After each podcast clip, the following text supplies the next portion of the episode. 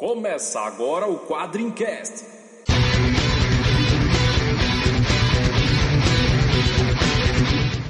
Spartan! Why so serious? We call him Hellboy. Call me the Punisher. I'm Kick-Ass. I am Iron Man. I'm Batman.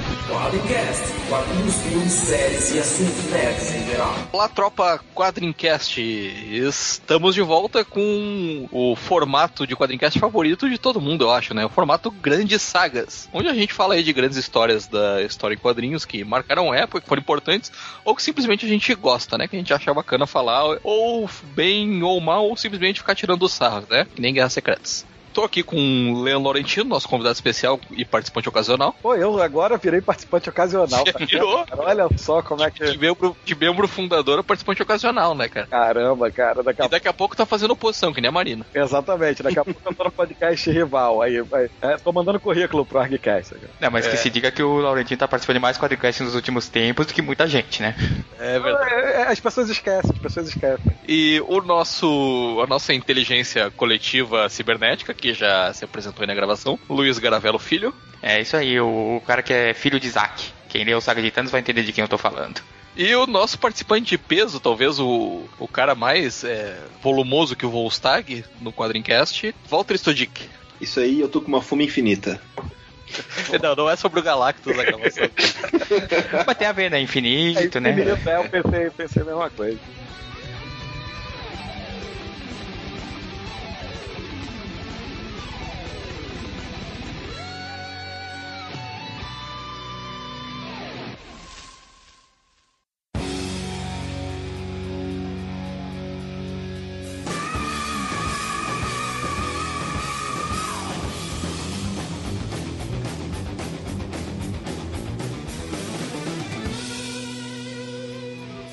Vamos falar de sagas que tá envolvendo aí o vilão modinha do momento, né? O vilão que todo mundo quer ver nos cinemas, que já apareceu em dois filmes meio que por participação especial, mas que já tá dando ares da graça aí, que é o Thanos, ou Thanos. Não era o Darkseid? Não, é, é, é a outra versão. Dependendo pra quem você perguntava do filme, né? Cópia da Marvel do, do Darkseid. É, não vamos entrar nessa polêmica. É, no meu cinema teve gente que achou que era o Caveira Vermelha lá no final. Nossa senhora! É, ele ficou roxo, né, por causa do espaço. É, daltônicos, né? Com roxo de vergonha. É, acho que o óculos 3D ali tava com defeito, talvez. Ficou roxo de vergonha alheia por essa comparação. Vamos falar de histórias importantíssimas do Thanos. Não são as primeiras, nem são as mais recentes, nem é essa saga que está sendo publicada aqui no Brasil, a Infinito, mas acho que são sagas que introduzem um conceito que vai ser mais usado com o Thanos ao longo do tempo e que é o que está aparecendo aí nos cinemas. Acho que seriam as mais importantes para o pessoal que não leu, não conhece, entender o que, que é esse Thanos que muito provavelmente a Marvel vai usar nos cinemas. Vocês não acham? São as sagas que introduzem as joias do infinito como tal, né? E como o pessoal tá vendo aí nos filmes da, da, da- da fase 2 da Marvel, da fase 1, né? Também tinha coisa das joias do infinito. E aí a gente vai falar da famosa saga de Thanos, bem rapidamente, porque ela é longa. Cinco exemplares, bem grandinhos, pra quem lembra da época da Abril. Na verdade, a gente fica falando, são cinco edições sobre a saga de Thanos, mas são três com Thanos, né? Dois ali são do Warlock só.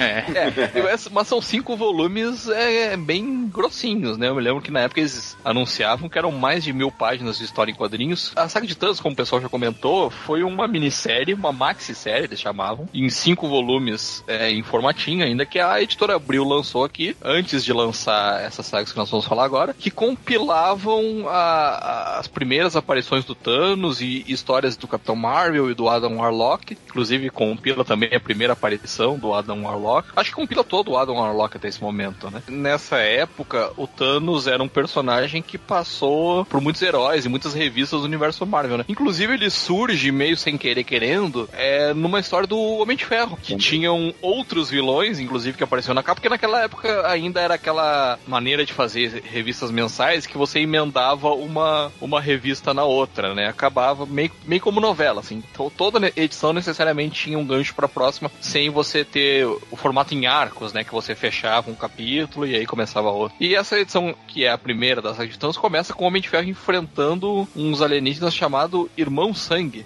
Isso. Que é até o surgimento do Drax, né? Que é um personagem que, que vai ser muito visto em todas as sagas que o Thanos aparece. O mesmo Sim. Drax que tá aí no, no, nos Guardiões É, da Galáxia, né? não é o mesmo, né? É- Não, a ideia é que fosse o mesmo, né? Mas assim, o personagem mudou ao longo do tempo, né? Os Quadrinhos mesmo. É, então o que acontece? O Homem de Ferro, ainda naquele uniforme bem Fusca 69 dele, tá enfrentando esses alienígenas, os irmãos sangues, lá em alguma história que tava rolando na revista dele. E alguém tá observando isso de longe. é, e tem um prisioneiro, que curiosamente é verde e musculoso. Não sei se vocês lembram alguém. Que ele chama de Drax o Destruidor. E aí conta a origem do Drax, a primeira origem do Drax, que ele seria, na verdade, um, um alienígena de outro planeta que o Thanos, esse vilão que aparece, que não explica exatamente o que é, teria matado a família dele. Não, não, não. Ele, ele, ele é, ele é Terráqueo. Na verdade é o seguinte, quando o Thanos, que é explicado a origem do Thanos, que ele surgiu na lua de Titã, que era filho de mentor, né? E que ele se rebelou contra o pai Matou a e se tornou um déspota galáctico, essas coisas, com um exército violento. E o mentor, que pregava a paz, essas coisas, não queria lutar, pediu a Cronos, né? Que era o, que era o deus do tempo, né? E era o pai de, do mentor. Que ajudasse ele. Aí o Cronos cria o Drax da Terra, bui nele um sentimento só. Ele tem que matar o Thanos. É, você vê que pai é bacana, né? É, Não, e por curiosidade, é, é, é, eu acho que o espírito que foi usado, eu não me, me conheço se eu estiver maluco com essa ideia na minha cabeça. Mas eu tinha quase certeza que o espírito que foi usado pra criar o Drax era o pai da Serpente da Lua. Lua. né? Isso, Sim, isso. Mais é pra frente é revelado toda essa história que o, na verdade, o Drax era um espírito humano que o Thanos destruiu o carro de, da, da família dele, aí a, ele e a mulher morreram, a filha sobreviveu e o mentor levou ela pra um monastério e ela se tornou serpente da lua. E o, na hora que o Thanos foi criar o Drax, ele pegou essa alma e, e criou o Drax com ela. Interessante que até o nome do Thanos ele tem uma origem na mitologia grega, né? É, vem, vem de Thanatos, né? Tanto que o irmão dele, o Star Fox, se chama Eros, né? Uhum.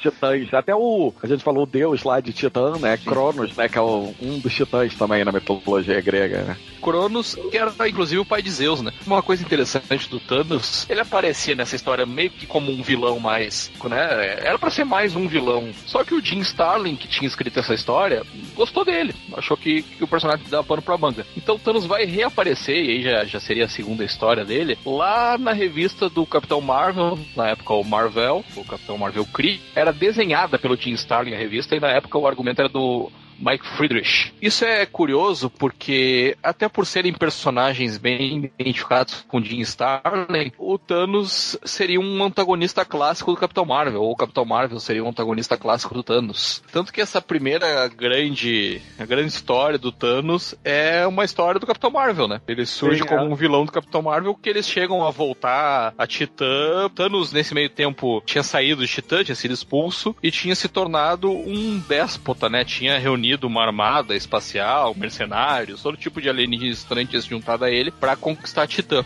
E ele consegue. Eu só não me lembro se é nessa história que depois Titã acaba é, recrutando o Capitão Marvel pra ajudar, que ele já tinha conseguido o cubo cósmico. Acho que ainda não, né? Não, acho que é depois. Acho que mais à frente ele, ele consegue o cubo cósmico, aí fica lá todo onipotente pra no final deixar é, darem uma pernada nele, destruírem o cubo cósmico e ele ficar. Ele, ele, ele é muito bravateiro, na verdade, né? É, ele é muito daquele de, pô, o cara é bom, eu sou bom, eu sou arrebenta, eu faço, aconteça e tal, mas acaba não dando em nada, tudo que ele tenta, né? Não é pouco poder que ele consegue, né? Não é uma coisa assim tão. Ele não chega a ser um vilão insosso. Ele é um cara que, quando aparecia nas histórias, todo mundo tinha medo dele, né? Porque ele realmente era um, um vilão importante, mas ele não, não, não vai a lugar nenhum, ele se sabota. É incompetente, é incompetente. O cara tem problemas, cara, de, de autoestima, sei lá, o que ele fica se sabotando, cara. Como é que pode? Não, não. Temos que lembrar que nessa época, quando ele já tá nessa parte de aparecer nas histórias do Capitão Marvel, que ele já era o apaixonado da morte, né? Ah, é, isso é importante. Olha só, olha, olha que pensamentozinho, né, cara? O cara é apaixonado pela morte, né? Ele é um niilista. O Thanos mais tarde vai ser conhecido como um niilista absoluto, né? Ele é um cara que não acredita em nada. Ele acha que nada deve existir, nada deve prevalecer. Mais adiante, ele acaba encontrando outros heróis Marvel, en- encontra o Capitão América. Mas depois disso, volta a- o Thanos aparecer numa história do Capitão Marvel. Já aí, é, como o Luiz falou, apaixonado pela morte, né? Na verdade, um adorador da morte. A morte aparece representada naquela forma clássica de uma mulher ou de um esqueleto, né? Com um manto negro, etc e tal. E também essa história aparecem os Vingadores. Tem uma cena nessa história que é interessante, que não é propriamente com Thanos, que são é o Capitão Marvel e, o- e os Vingadores numa mesa assim da, da nave do Thanos, ou enfim, da nave do- de alguém lá, que lembra muito a Santa Ceia, cara. Com o Capitão Marvel no centro, representando Jesus. É, é, o cara adorava esse negócio, né? É, isso, isso é, é uma coisa recorrente no, no- nas histórias do Jim Starlin, que é a questão do messianismo, né? Sempre tem um messias na história. Nessa época ainda era o Marvel. Que inclusive veio de outro planeta pra nos salvar, nos proteger, etc e tal. Ah, e nessa história eles descobrem que o Thanos conseguiu aprisionar o Cronos e tá mais poderoso do que nunca, né? E aí sim eu acho que já é introduzido o conceito do cubo cósmico que o Luiz vai explicar pra nós que eu não lembro. Então, o cubo cósmico, na verdade, se eu não me engano, é uma criação da IMA, né? Das ideias médicas avançadas. É mecânicas avançadas. Ideias mecânicas, é verdade.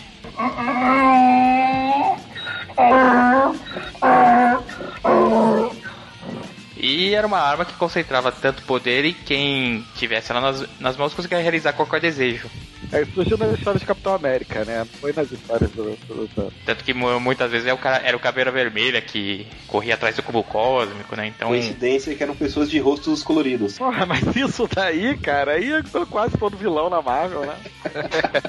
Ou é verde e roxo, ou tem o rosto colorido, né? E nessa história, o Thanos descobre o tal do cubo cósmico e consegue se apoderar dele. O cubo cósmico tinha o poder de alterar a realidade, né? E é a primeira história em que ele ganha os poderes equivalentes de um deus, né? Até tem aquela splash page do Jim Starlin, que é eles olhando o Thanos e o Thanos é composto das estrelas, das constelações, assim, dizendo que agora ele é um deus.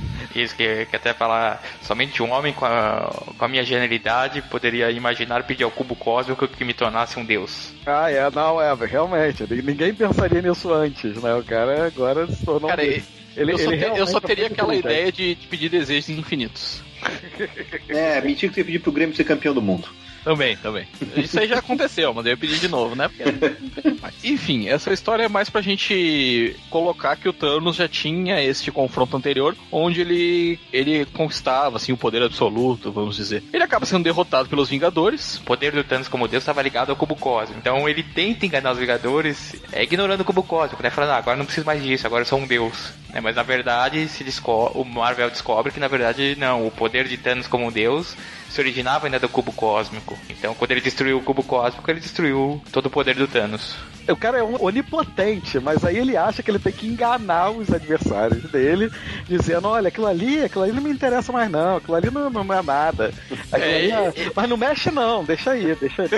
Ele vai fazer dessas até o fim, né? mano? Porra, sempre, cara. Como é que pode um negócio desse, cara? É muito. E isso também vem muito dessa essa ideia do Starling, que ele quer sempre criar, o- deixar o cara onipotente, criar uma ameaça tão grande que qualquer forma que você use pra derrotar ele acaba parecendo meio, meio roteirismo, né? Mas a gente vai falar disso mais à frente. É, ah, encerrando essa primeira grande etapa da vida do Thanos e essa primeira parte da saga que é mais estrelada pelos Vingadores pelo Capitão Marvel, é, a- os encadernados que saíram aqui, né? Os enca- na época a gente nem falava encadernado, né? As edições que saíram aqui, elas estranhamente publicam uma história do Quarteto Fantástico, que era do Stan Lee, do Jack Kirby, que mostrava o surgimento de um personagem que era pra ser o, o homem perfeito, o homem, é, o ápice da evolução humana, que eles chamam de Adam, né, Adão. É uma história normal do, do, do Quarteto Fantástico, só que no final esse homem perfeito, esse Adão, ele some, ele diz, olha, eu estou muito mais evoluído que vocês, então, tchau pra vocês. E ele foge. Eles acabariam retomando esse personagem, o- Adam, depois de uma história do Thor. Fugiu e ficou voando pelo espaço na forma de um casulo. Ele tinha essa. Ele nasce de um casulo e ele tinha essa peculiaridade de se envolver num casulo novamente para se pro- proteger. Aliás, E isso- nojentão esse casulo, vou te falar. Muito nojento. É, é, cara, é muito nojento. Mais adiante na Marvel, o Roy Thomas e o Jill Kane foram aproveitar essa história, reimaginaram o Adam Warlock. Então eles mostram o Alto Evolucionário, quem lembra dele? Guerra do Alto Evolucionário. Ah, essa saga é legal, um dia a gente tem que falar dela. É, é o cara que criou contra a Terra, né? E Isso, ele mostra o Alto Evolucionário, que era um cientista terrestre que procurava também esses esquema de evolução aí, de perfeição. O Alto Evolucionário encontra o Adam na deriva do espaço e resolve, cara, gostei de tu. Olha só, eu tenho um planeta aí que eu criei pra testemunhar a evolução que chama Contra a Terra. É na órbita oposta da, da Terra. Fica, a Terra não vê ele porque ele sempre tá do, do lado oposto do Sol. Por isso que chama Contra a Terra, né? É a coisa mais óbvia. E nessa sessão ele cria contra a Terra, ele acha o Warlock deriva no espaço, o Warlock já sai do casulo dele mudado. Que é o primeiro sinal que, que você tem, que é uma coisa que o Roy Thomas viu e o Jim Starlin ia aproveitar mais gente, que a cada vez que se envolve no casulo, ele meio que se regenera tipo Dr. Who, manja? E ele volta um pouco diferente, com outros poderes, com uma personalidade um pouco mudada e, claro, com uma roupinha nova. Adam Warlock é o Dr. Who da Marvel. Olha o que a gente descobre. Putz, aí, Olha. pronto, acabaram de cagar o personagem pra mim, cara. Eu gostava do personagem, gostava. O herege. Não, é, mas se pensar bem, ele tem os companions dele, né? Sempre. É verdade. Putz, Então, grilo, é verdade, caraca. Mas pelo menos os inimigos dele não são balde. É, dessas histórias, o autoevolucionário resgata o, o Adam, diz que ele é, vai se chamar o Warlock, eu não me lembro porquê, o Warlock significa meio mago, né? O autoevolucionário dá pra ele uma joia que gruda na testa dele, que ele chama de joia espiritual. Isso vai ser importantíssimo para sagas que a gente vai comentar no quadrinho, na- nesse quadrincast, que são Em Busca do Poder e Desafio Infinito. Na verdade, a importância dessas histórias do Warlock é mais essa, né? É mostrar como o Warlock ganhou a joia espiritual, foi das mãos do Alto Evolucionário. Não explica muito como é que o Evolucionário tinha ela, até o ponto em que aparece o Thanos. É, na verdade, um pouco antes disso, o Adam Warlock vai embora da Contra-Terra, né? Porque ele derrotou o grande vilão da Contra-Terra, que era o Homem-Fera. E aí ele vai, vai pro espaço. E aí no espaço ele encontra lá o... Como é que chama? A Igreja de Magos, né? Que era um cara super poderoso, que, que controlava todo com mão de ferro, né? A gente vai explicar quem é o Magus aqui nesse, nesse podcast. Ah, a gente só precisa dizer que é o Warlock do futuro, pronto. vamos, vamos deixar o leitor bem... No spoiler. É, exatamente. Ele, ele, ele, ele é o, o Arlok que ficou maligno no futuro e voltou ao presente pra dominar a humanidade, o, o universo, na verdade. É, é, é- é bacana também que nessas histórias do Warlock surge é, esse grupo que a gente depois vai chamar de Guarda do Infinito e aparecem vários personagens que agora estão famosos no, Guardiões da Galáxia. no Guardiões da Galáxia, né? O, Ador, o Warlock ele acaba sendo preso, ele é enviado para planeta prisão e aí ele encontra a Gamora, é, A mulher mais perigosa da galáxia. a mulher mais perigosa da Que galáxia, no filme das Guardiões da Galáxia não, não era tão perigosa assim, mas era bem perigosa, mas só um pouquinho. e encontra também, eu acho que ele encontra o Drax nessa história, né? Não, não, o Drax é um pouco mais pra frente, mas... É, o quem, quem ele encontra acho que é o Pip, né? Mas o Pip Pip, o era. O É o Pip e o Troll. é. E, essa- e aí já entra numa fase também que é, de novo, com desenhos do Jim Starlin, embora o argumento fosse roteirista, chamado Sam Jutrin. Provavelmente um nickname do Jim Starlin pra não dizer que ele tava. É, é o pseudônimo do Jim Starlin. E aí, cara, são umas aventuras muito estranhas. Cara, eles encontram cada bicho esquisito nesse planeta prisão. Mas eles acabam encontrando um cara que vai aparecer de novo na nossa saga, que é o In-Betweener, que agora eu não me lembro como é que é aqui no Brasil. Eu também não lembro, era isso que eu ia perguntar. intermediário. É um cara que vivia entre o caos e a ordem, né? Então ele podia alterar a realidade. Ele- cara, eu tô olhando agora as edições eles encontram uns palhaços assassinos, cara. Sim, sim. Tem umas coisas muito estranhas, cara. Esse pessoal da Marvel fumava nessa época. Ácidos, ácidos, cara. Lembra? Década de a época 70, que foram- cara. É, é ácidos, ácidos total. Inclusive essa aparição do Magus, quando eles encontram o Magus, o Magus é o, o Adam Warlock de regata e Black Power. Black Power. Não, total Black Power, é E mesmo. roxo, né? E roxo. É, e roxo com Black Power amarelo, é muito Porque estranho. roxo é a cor do vilão. Roxo e verde, né, cara? É. Roxo e verde é vilão. A gente já definiu isso já em alguns outros quadrincais passados, é verdade. E é mais ou menos nesse ponto que, que aparece o Thanos com qual objetivo? Ele quer destruir o Magus, né? Porque ele sabe que o Magus é uma ameaça aos planos dele, né? Então ele se une ao Alok pra derrotar o Magus. O inimigo do meu inimigo é meu amigo, sabe? Exatamente. Mais ou menos nesse esquema. Eu, se eu não me engano também, é, eles acabam até se aliando, né? Isso mais tarde vai ser referido lá no Desafio Infinito, que eles chegaram a ser aliados. Porque o Thanos se alia ao Warlock pra derrotar o Magus. Já mostra aí que o Jim Starlin tem uma tendência a colocar os personagens na história porque ele gosta dos caras, né? Não, porra, mas é o tempo todo isso, cara. É só o que ele faz, na verdade, até. É até porque não tem sentido tem nenhum o Thanos aparecer nessa história, né? Não, não, ele. é, você tinha dito no passado que ele gostou do personagem do Thanos e tal. Não, ele se apaixonou pelo Thanos, entendeu? Ele arruma um jeito de colocar o cara na história. entendeu? É, não tem jeito. Bom, eles acabam derrotando o Magus e aí é revelado que era o Warlock do futuro e coisa e tal. E aí o Warlock já começa com aquela existencial. Ele tinha bancado Jesus Cristo lá na Contra-Terra e já tinha começado a filosofar. Aí ele começa a filosofar mais ainda, ah, mas e aí É aquela vou ficar maligno, como é que eu vou fazer? E a vida é injusta, ó, os céus, a vida é. É, depois que eles conseguem derrotar o Magus, o Thanos vai voltar a aparecer em histórias dos Vingadores. Aí dá um pouco de tempo pro Capitão Marvel e pro Warlock e volta a aparecer em histórias dos Vingadores, que ele acaba se apoderando de novo do cubo cósmico. De novo, o cara virou novamente um ser onipotente, né? É, pra resumir bem, essa história dos Vingadores onde ele se apodera do cubo cósmico, ela termina com o Warlock morrendo. O Warlock meio que vem à Terra pra avisar que o Thanos tá voltando pra invadir com a armada dele, né? E pra pegar de novo o cubo cósmico, porque tinha sido recriado, uma história assim. E ele avisa os Vingadores, ó, vai dar merda, o Thanos tá chegando aí. E é curioso que essa história parece o Warlock contracenando com o Capitão Marvel, né? Os dois maiores inimigos do Thanos até aquele momento, né? Isso, e inclusive os dois têm o mesmo cabelo, né? os dois têm o cabelo loiro, assim, compridinho. Era penteado pra pro lado. requisito, era, era essa galera que o Thanos não gostava. O Thanos Você fazia é careca, né, também?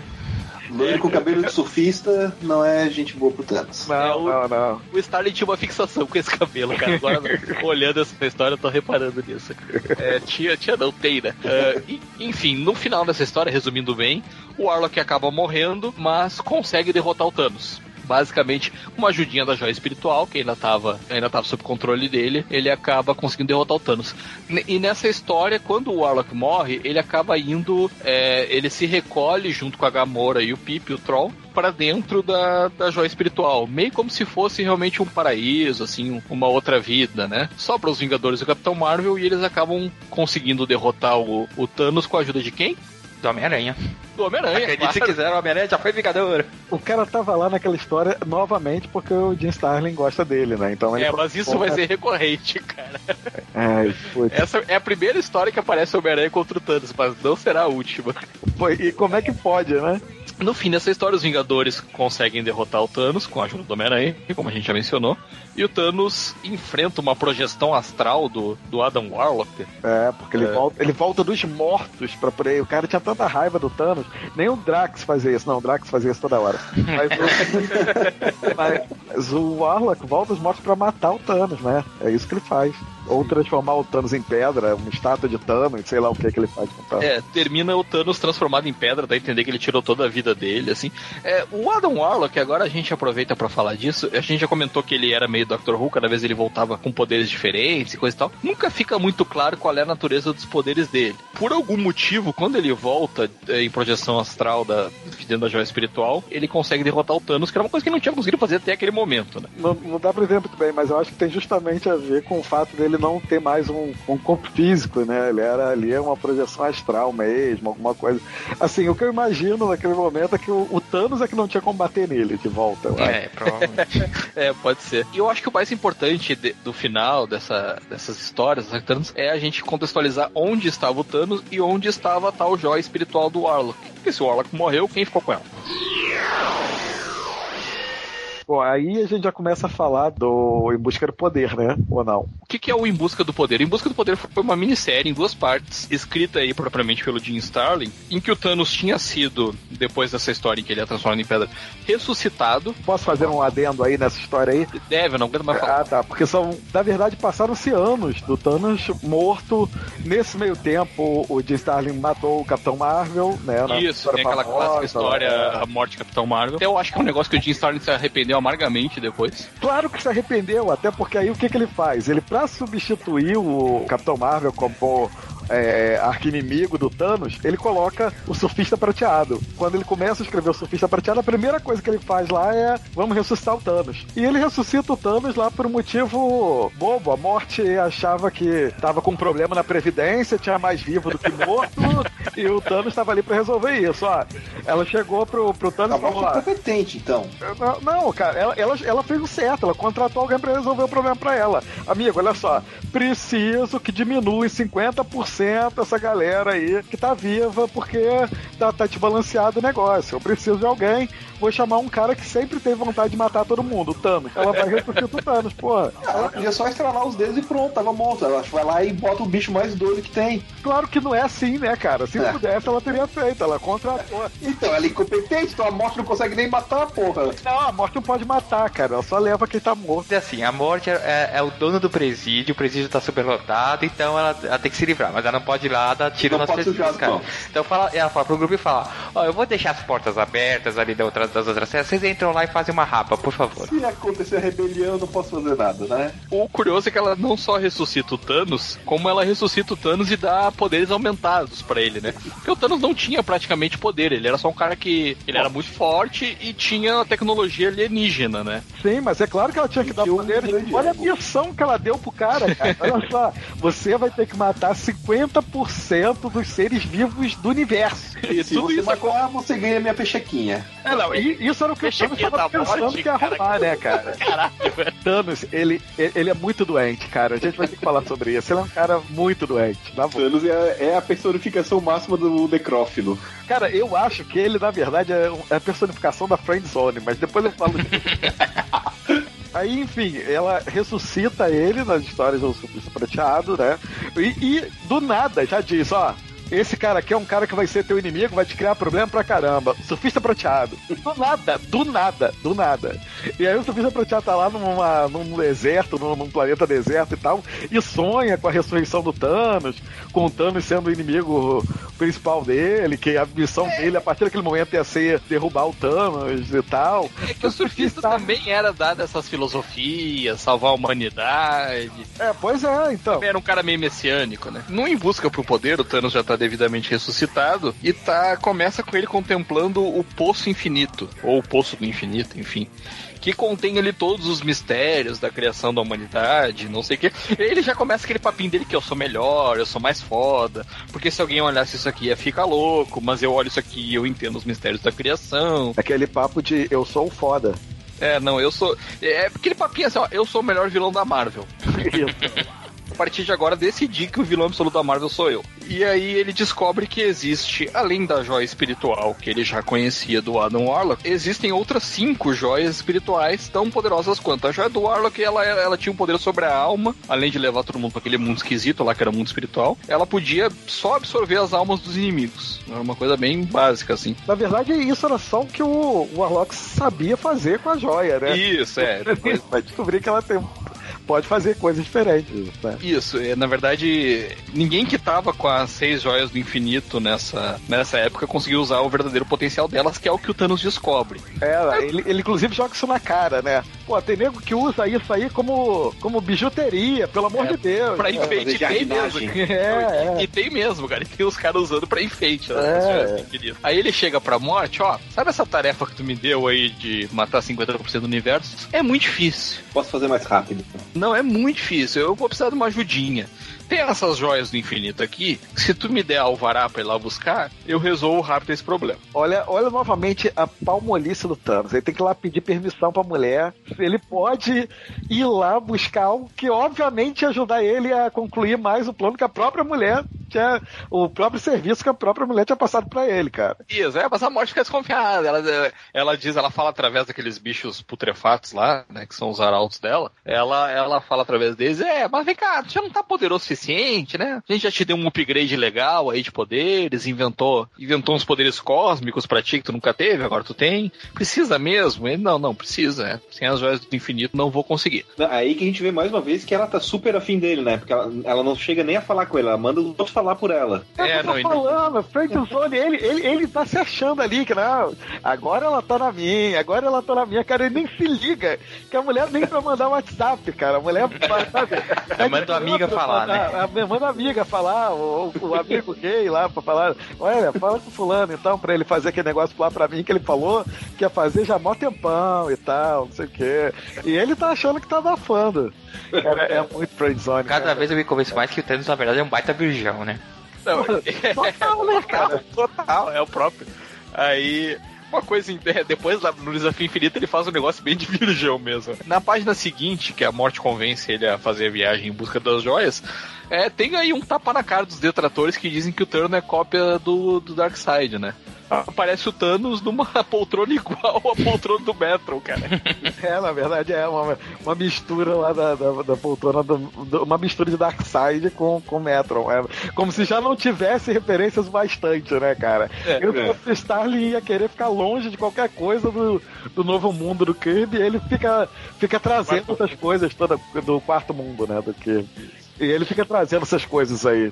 Só pra criar mais, mais intrigas ainda. É, mas aí o Thanos, ele, como ele olhou lá no Poço Infinito, ele identificou que cada joia atualmente estava com um possuidor. É, e a primeira que ele vai buscar é justamente a do Warlock, que estava com o intermediário. É, se vocês me ajudarem a lembrar como o intermediário pegou essa porra, eu agradeço, porque eu não lembro. Eu acho que nem aparece. Nem fala, acho que nem fala. É, não, não, não se comenta nessa história. A gente vai partir do princípio, ouvintes, parta do princípio junto conosco de que o, o- em algum momento na cronologia Marvel, o intermediário pegou a joia espiritual do Warlock e ficou com ela.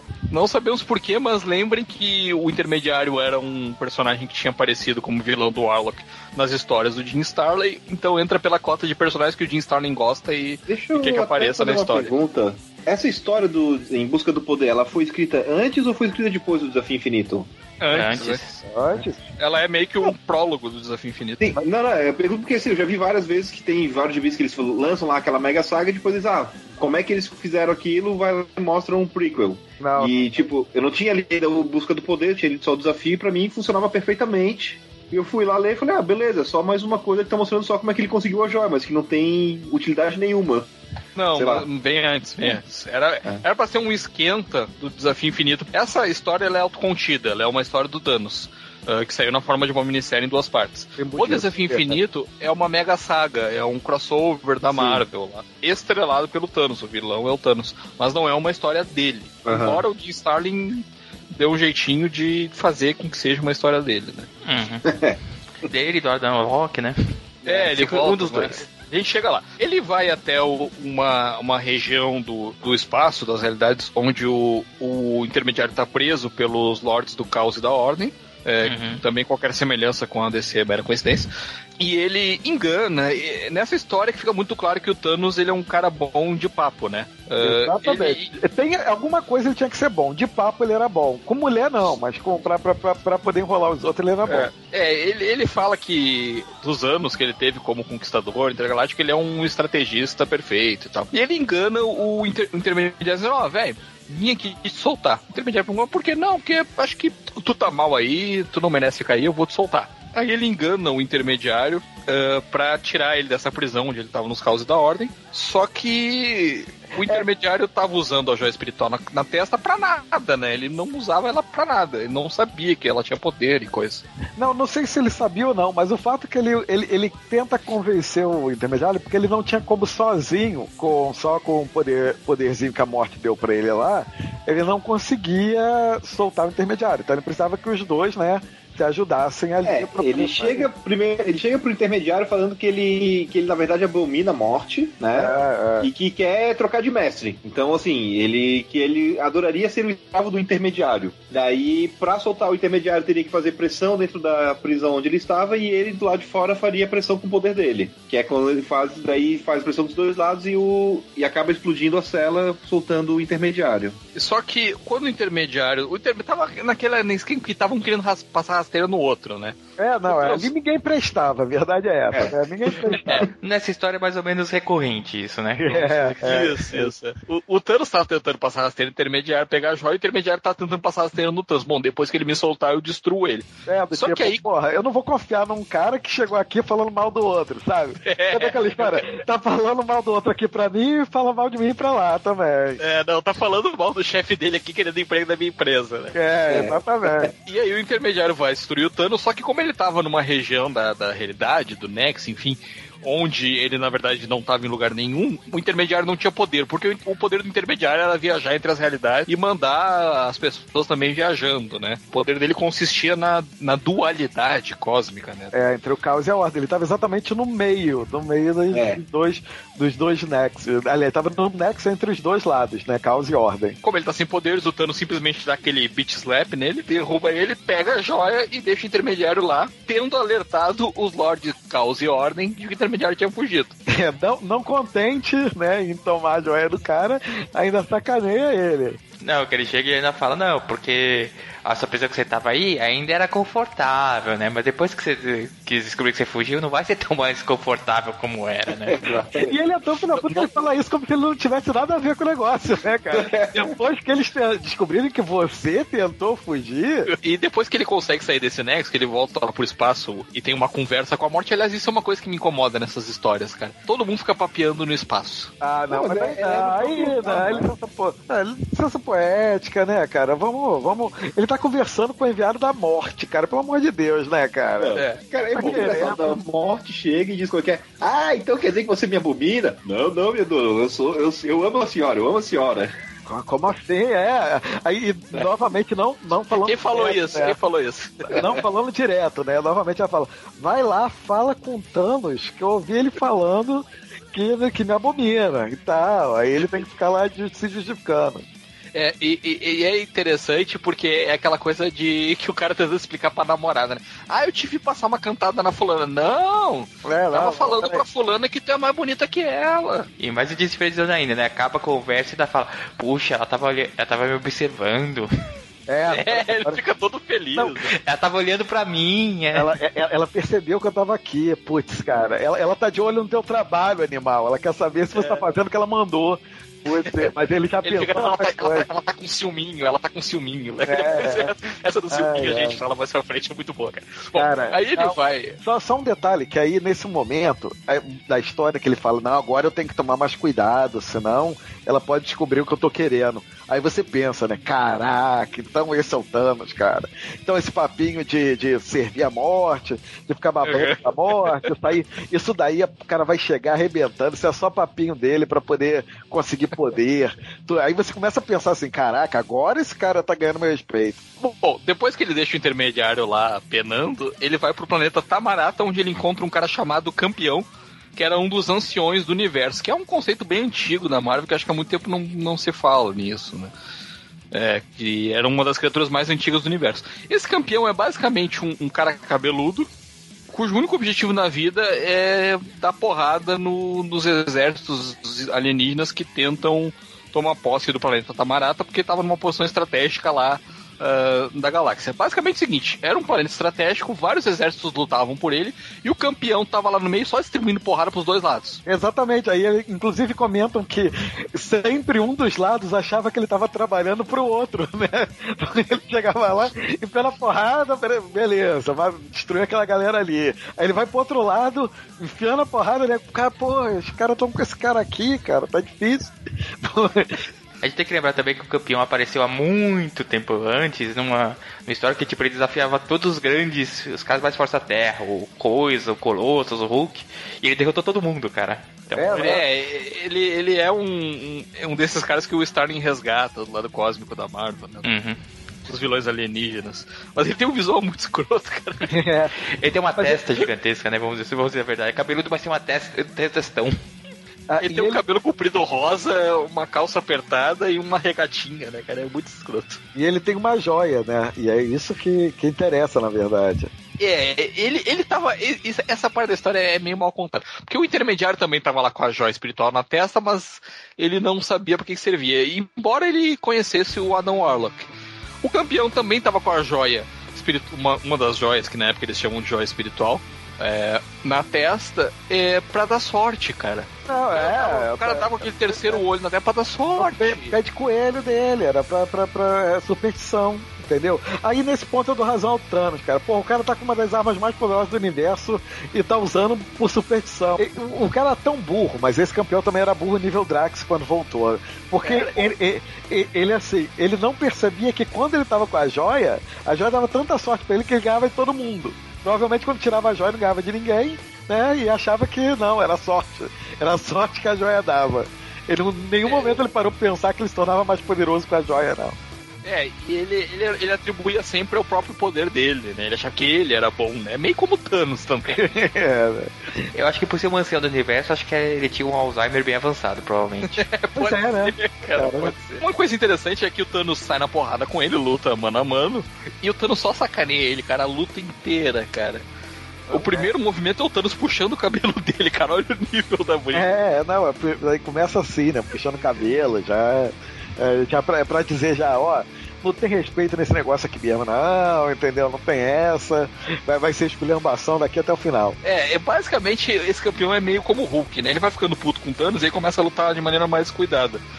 É, e aí é, é um tal de o campeão se jogar pra cima do Thanos e o Thanos dá um passinho pro lado e o campeão se arrebentar na parede, meio, tão meio papaléguas e coiote isso aí, sabe? Até que ele faz a, a burrice máxima, né, cara? Sim, cara. É. Que é como o Thanos consegue ganhar dele, né? Exatamente. É um outro momento que o Thanos usa aí a, a, a novamente o papo, a inteligência, né, tal, pra poder se dar bem contra o cara. É, basicamente ele irrita tanto o campeão que o campeão dá um pulo.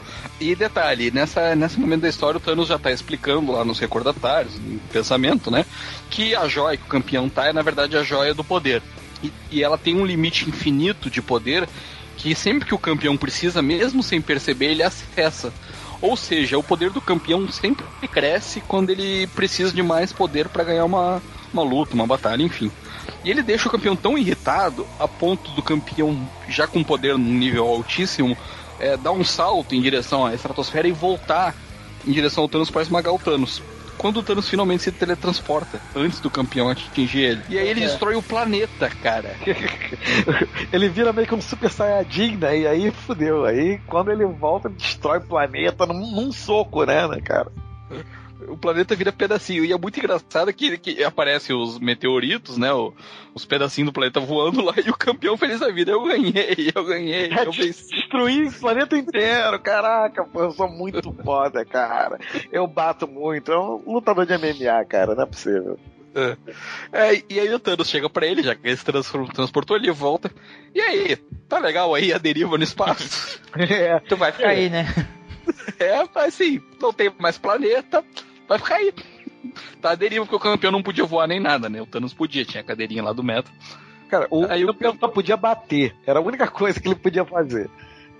Aí o Thanos chega, não, vamos, eu vou ser, vou ser parceiro contigo. Eu te dou uma carona pra um planeta habitado, onde tu vai poder continuar lutando, desde que tu me dê essa joia que tem na tua testa. Aí o, o campeão dá uma refugada, faz que não, não, tá bom, essa joia aqui não, não tinha muita utilidade mesmo. Né? Faz um docinho, mas fala, tá, tá, tá, toma esse negócio aqui. Ah, não me ajuda em porcaria nenhuma mesmo. Aí- Aí o Thanos arrasta ele até o próximo planeta habitado, só que solta ele na estratosfera, né, cara? É, é. Eu nu- nu- nu- nunca falei que ia aterrizar com você.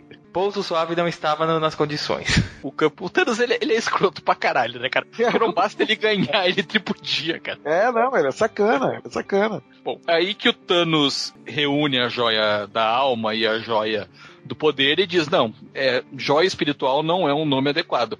Porque só a Soul Gem, que era a joia da alma, merece esse nome, porque a, a outra não tem nada a ver com espírito, alma, enfim. É mais adequado chamar elas de joias do infinito. Isso daí é o pensamento do Starling, né? É aquela coisa do tipo que o cara sempre se pergunta: porra, por que que chamam isso de joias da alma, joias do espírito, joias espirituais, sei lá o quê? Pô, sei lá, tinha que dar um nome mais, mais bacana, sei lá.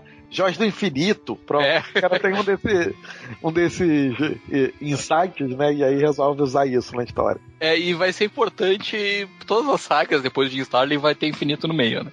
O que, o que é decididamente finito é a criatividade do, do Starling que temos aí É. história, né? Tanto que essa saga atual, que não é do Jim Starlin, mas é com o Thanos, chama só Infinito, né?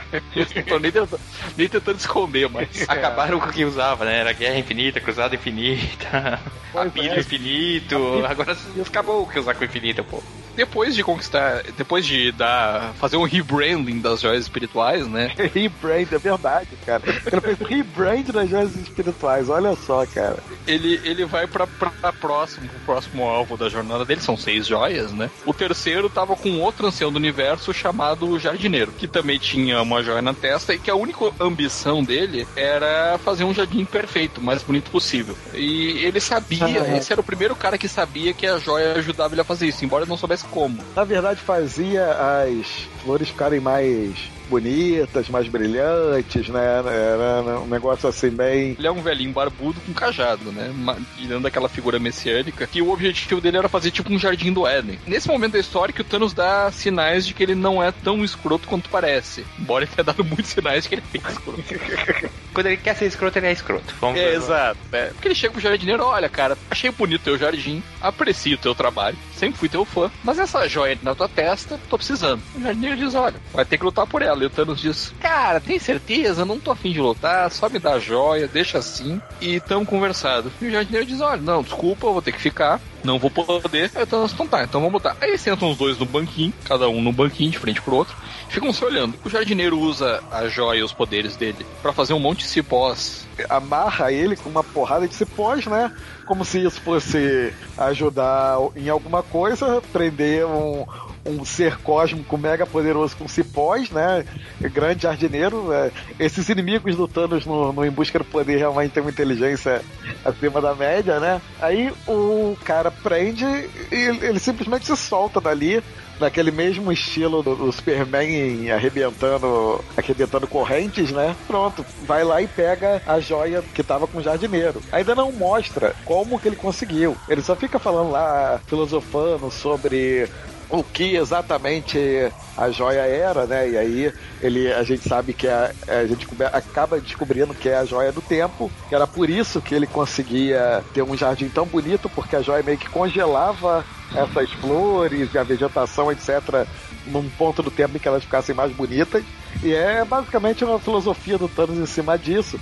E depois mostra como que ele fez para derrotar o, o jardineiro. Porque enquanto o jardineiro ficava fazendo cipózinho para poder amarrar o Thanos, o Thanos usou a joia do poder que ele já tava, né, que ele tinha ganho do campeão, para fazer crescer galho de árvore até do ouvido do, do jardineiro, né? Ele fala que ele usou a joia, o poder dele, pra fazer que a joia do jardineiro alcançasse no nível de poder que ele não conseguisse nem controlar.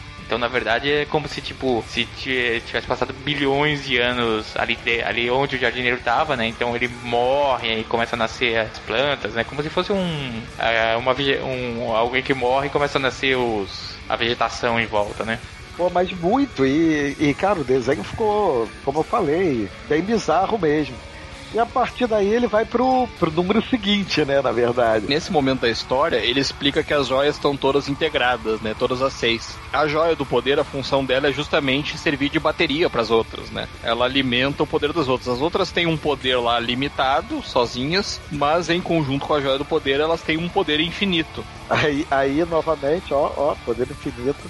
É, olha aí, é o infinito aí. Até que não, tem sentido, é um nome legal, cara. Não vamos ser sacana. Não, não, não vamos ser sacana. Bem melhor do que joia espiritual, realmente. E essa edição termina então com o Thanos explicando que agora ele vai pegar a próxima, porque agora ele já tem, então ele já vai usar o poder dessas três. Nessa parte a história começa a ficar coerente, né, cara? Ele foi primeiro no- nos mais fáceis e pegou as joias dele, porque de posse dessas joias ele foi ficando mais e mais poderoso pra pegar as próximas.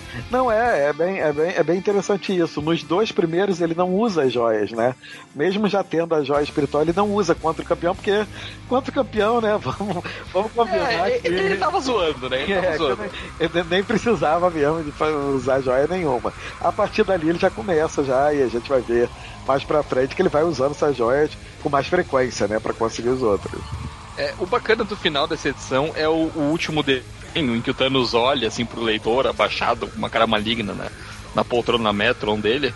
É, e diz, ah, porque afinal de contas eu sou o Thanos. Esse desenho é muito legal, cara. Eu acho que é um dos desenhos mais clássicos que tem dele. E, e eu, pessoalmente, eu gosto muito dos desenhos do Ron Lin nessa história, cara. Eu acho essa história muito bem desenhada. Tudo muito redondinho, bonitinho, mas eu acho que casa legal com o Thanos. É, é, e tudo escrito pelo, pelo Jim Starlin, né? A próxima joia que ele vai buscar, que é um cara que ficou aí popular, embora de uma maneira muito idiota do filme do Guardiões da Galáxia, né? Isso, O Lulu Santos da Marvel.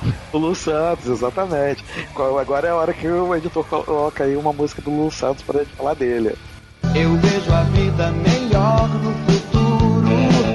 Eu vejo isso por cima de um muro de hipocrisia que exigem nos rodear. Apesar de que no filme dos Guardiões da Galáxia o colecionador não acabou tendo tanta importância, nessa história mostra mais dele, né? Ele era um cara que já tinha aparecido muitas vezes no universo Marvel, já tinha enfrentado os Vingadores, que mais ou menos como o jardineiro queria, queria criar um jardim do Éden perfeito, o colecionador só queria colecionar ali um exemplar de cada coisa que existia, né? De cada espécie, de cada. É, você, Enfim. vê, você vê que alguns desses caras aí que estavam com a joia, eles tinham gostos simples, né?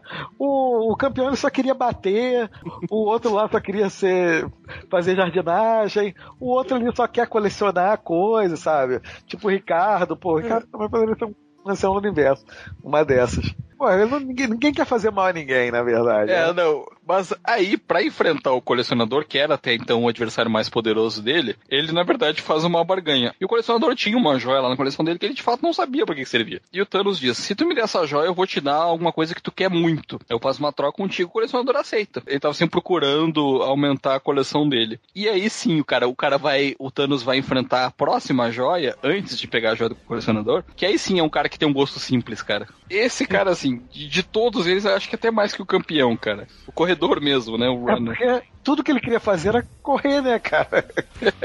Que é também um ancião do universo. Cara. Ele usou muito esse conceito na história, né?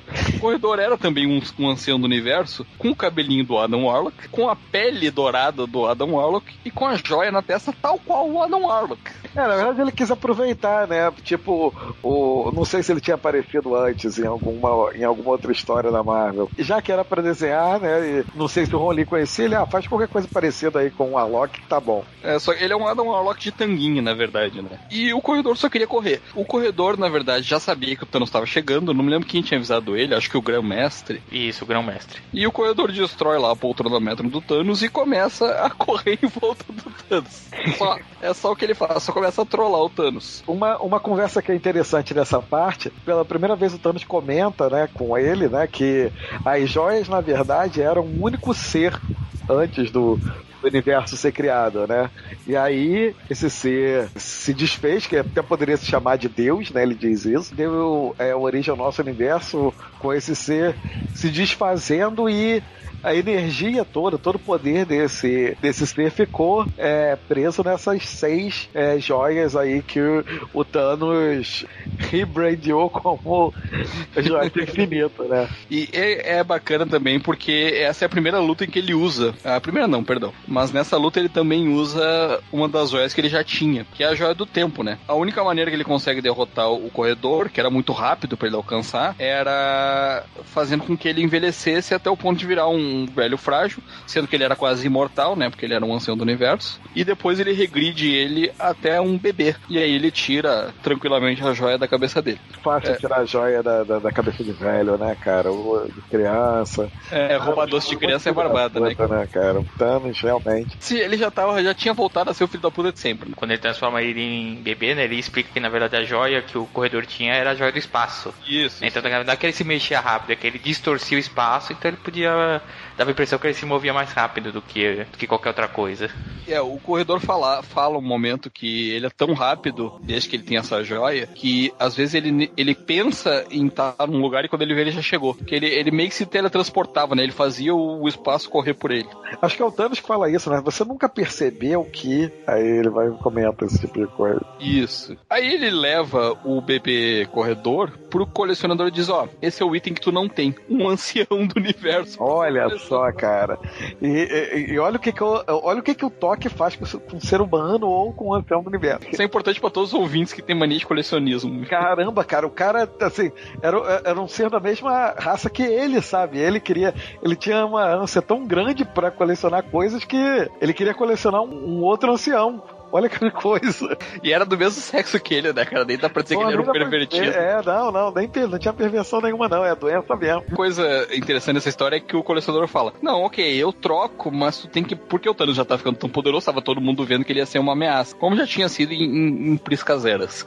É, e o colecionador fala: Não, tá, eu aceito, mas tu tem que prometer que não vai mais me incomodar. É uma promessa de não interferência, tem que acompanhar a criança. É, na verdade, antes, quando eles fazem o acordo lá no começo da história, o colecionador faz isso, ó.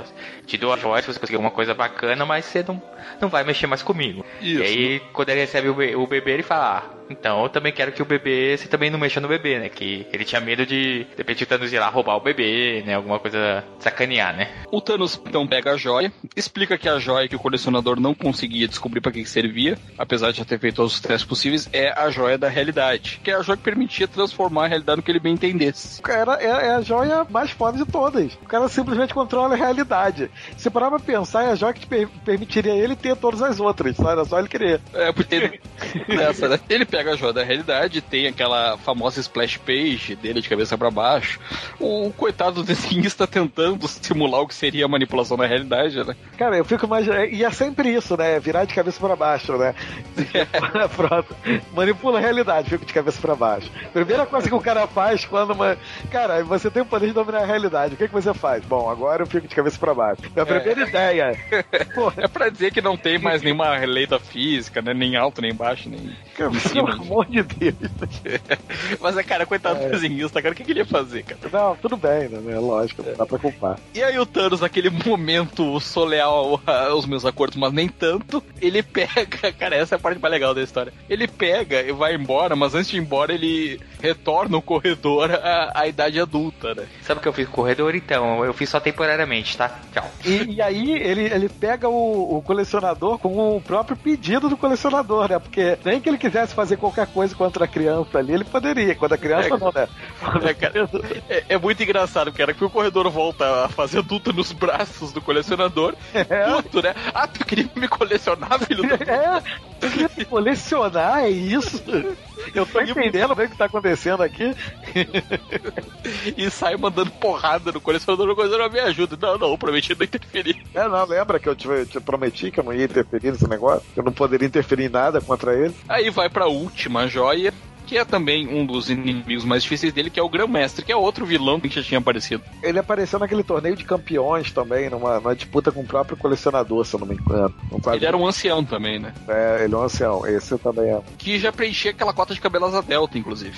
O mestre é um estrategista supremo cujo único interesse eram os jogos. É. E aí, E o colecionador era o Ricardo, o grão-mestre é o Léo, né? é, Isso. o Léo e, o- e os seus, os seus jogos. Joguinhos de tabuleiro. Board games, é, seus jogos de tabuleiro. Até ele faz um negócio lógico, né? O Thanos já tinha cinco joias do infinito. Ele diz: Não, seguinte, tu leva a minha se me ganhar no jogo. É que era a única maneira que ele tinha de, quem sabe, sair vitorioso, né? Aí eles vão pra uma arena virtual lá, cada um com uma armadura massa velho, e o grão-mestre trapaceia. Ele coloca uma falha na armadura do Thanos que faz com que ela fique toda coberta de pedra e coisa e tal. Só que o Thanos tinha trapaceado o trapaceiro, que era o grão-mestre. O Thanos tinha mandado um robô lutar no lugar dele. E aí, enquanto eles estavam lá jogando, ele usa a- o, o poder que ele já tinha, né? Controlar a realidade e tal, pra poder tomar a joia que tava em poder do, do grão-mestre. E depois ainda fica tripudiando do, do grão-mestre, tipo, pô, se você soubesse a joia que você tinha na mão, você teria. Você poderia ter previsto o que eu fiz, porque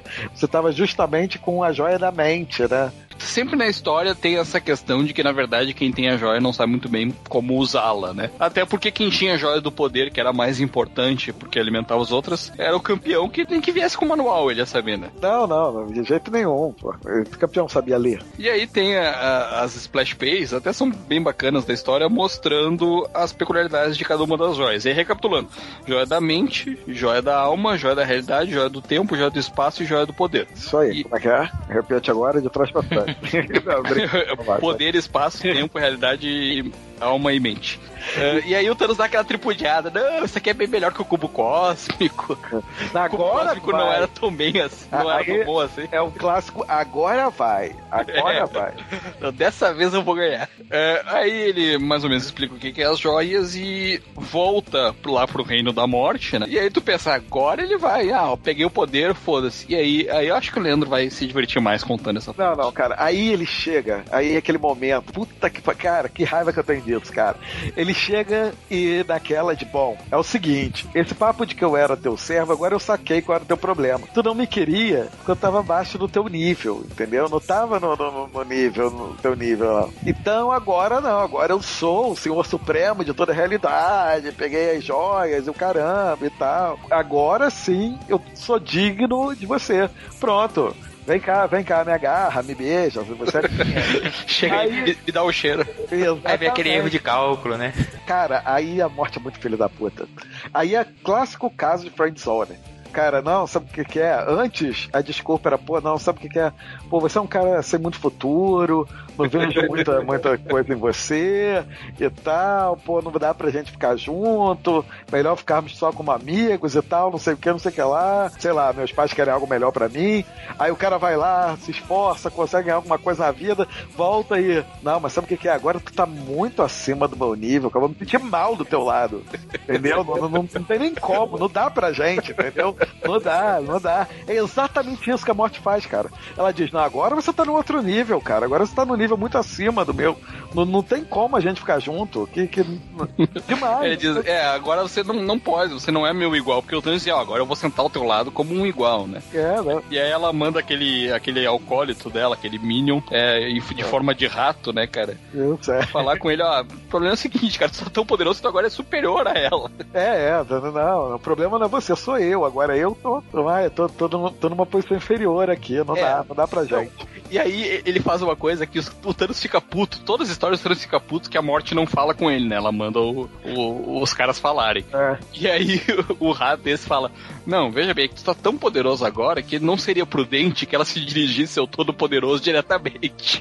Cara, ele, ele destrói o rato, cara. Ele arranca a rede vísceras do rato. De tão puto que ele tá, cara, com esse papinho aí pra desonear. Vira um né? mingau, né? Aí tem uma cena logo depois disso, que é a cena pra tu, depois de tanto você acompanhar o cara vencendo o Elder do universo, e o caramba, e tal, não sei o que, se apossando da arma mais poderosa de todas, o cara onipotente e tudo, o cara vai pro laguinho pra começar a chorar sozinho lá, escorrendo aquela lágrima, lagrimazinha de, de, de emo, cara, aquela lagrimazinha de emo, aquilo dá um nojo, cara, dá uma vontade de tacar a revista, sabe, longe. Puta, né, que cara, o- isso, é base- a última página é o Thanos contemplando novamente o posto infinito e derramando uma lágrima pela morte, cara. Não, cara, isso, isso, é, isso, isso é emo demais, isso é virgão demais, isso é. Meu Deus do céu, cara. Que, que que é isso? Esse é o vilão? Esse é o vilão aí que tá todo mundo esperando.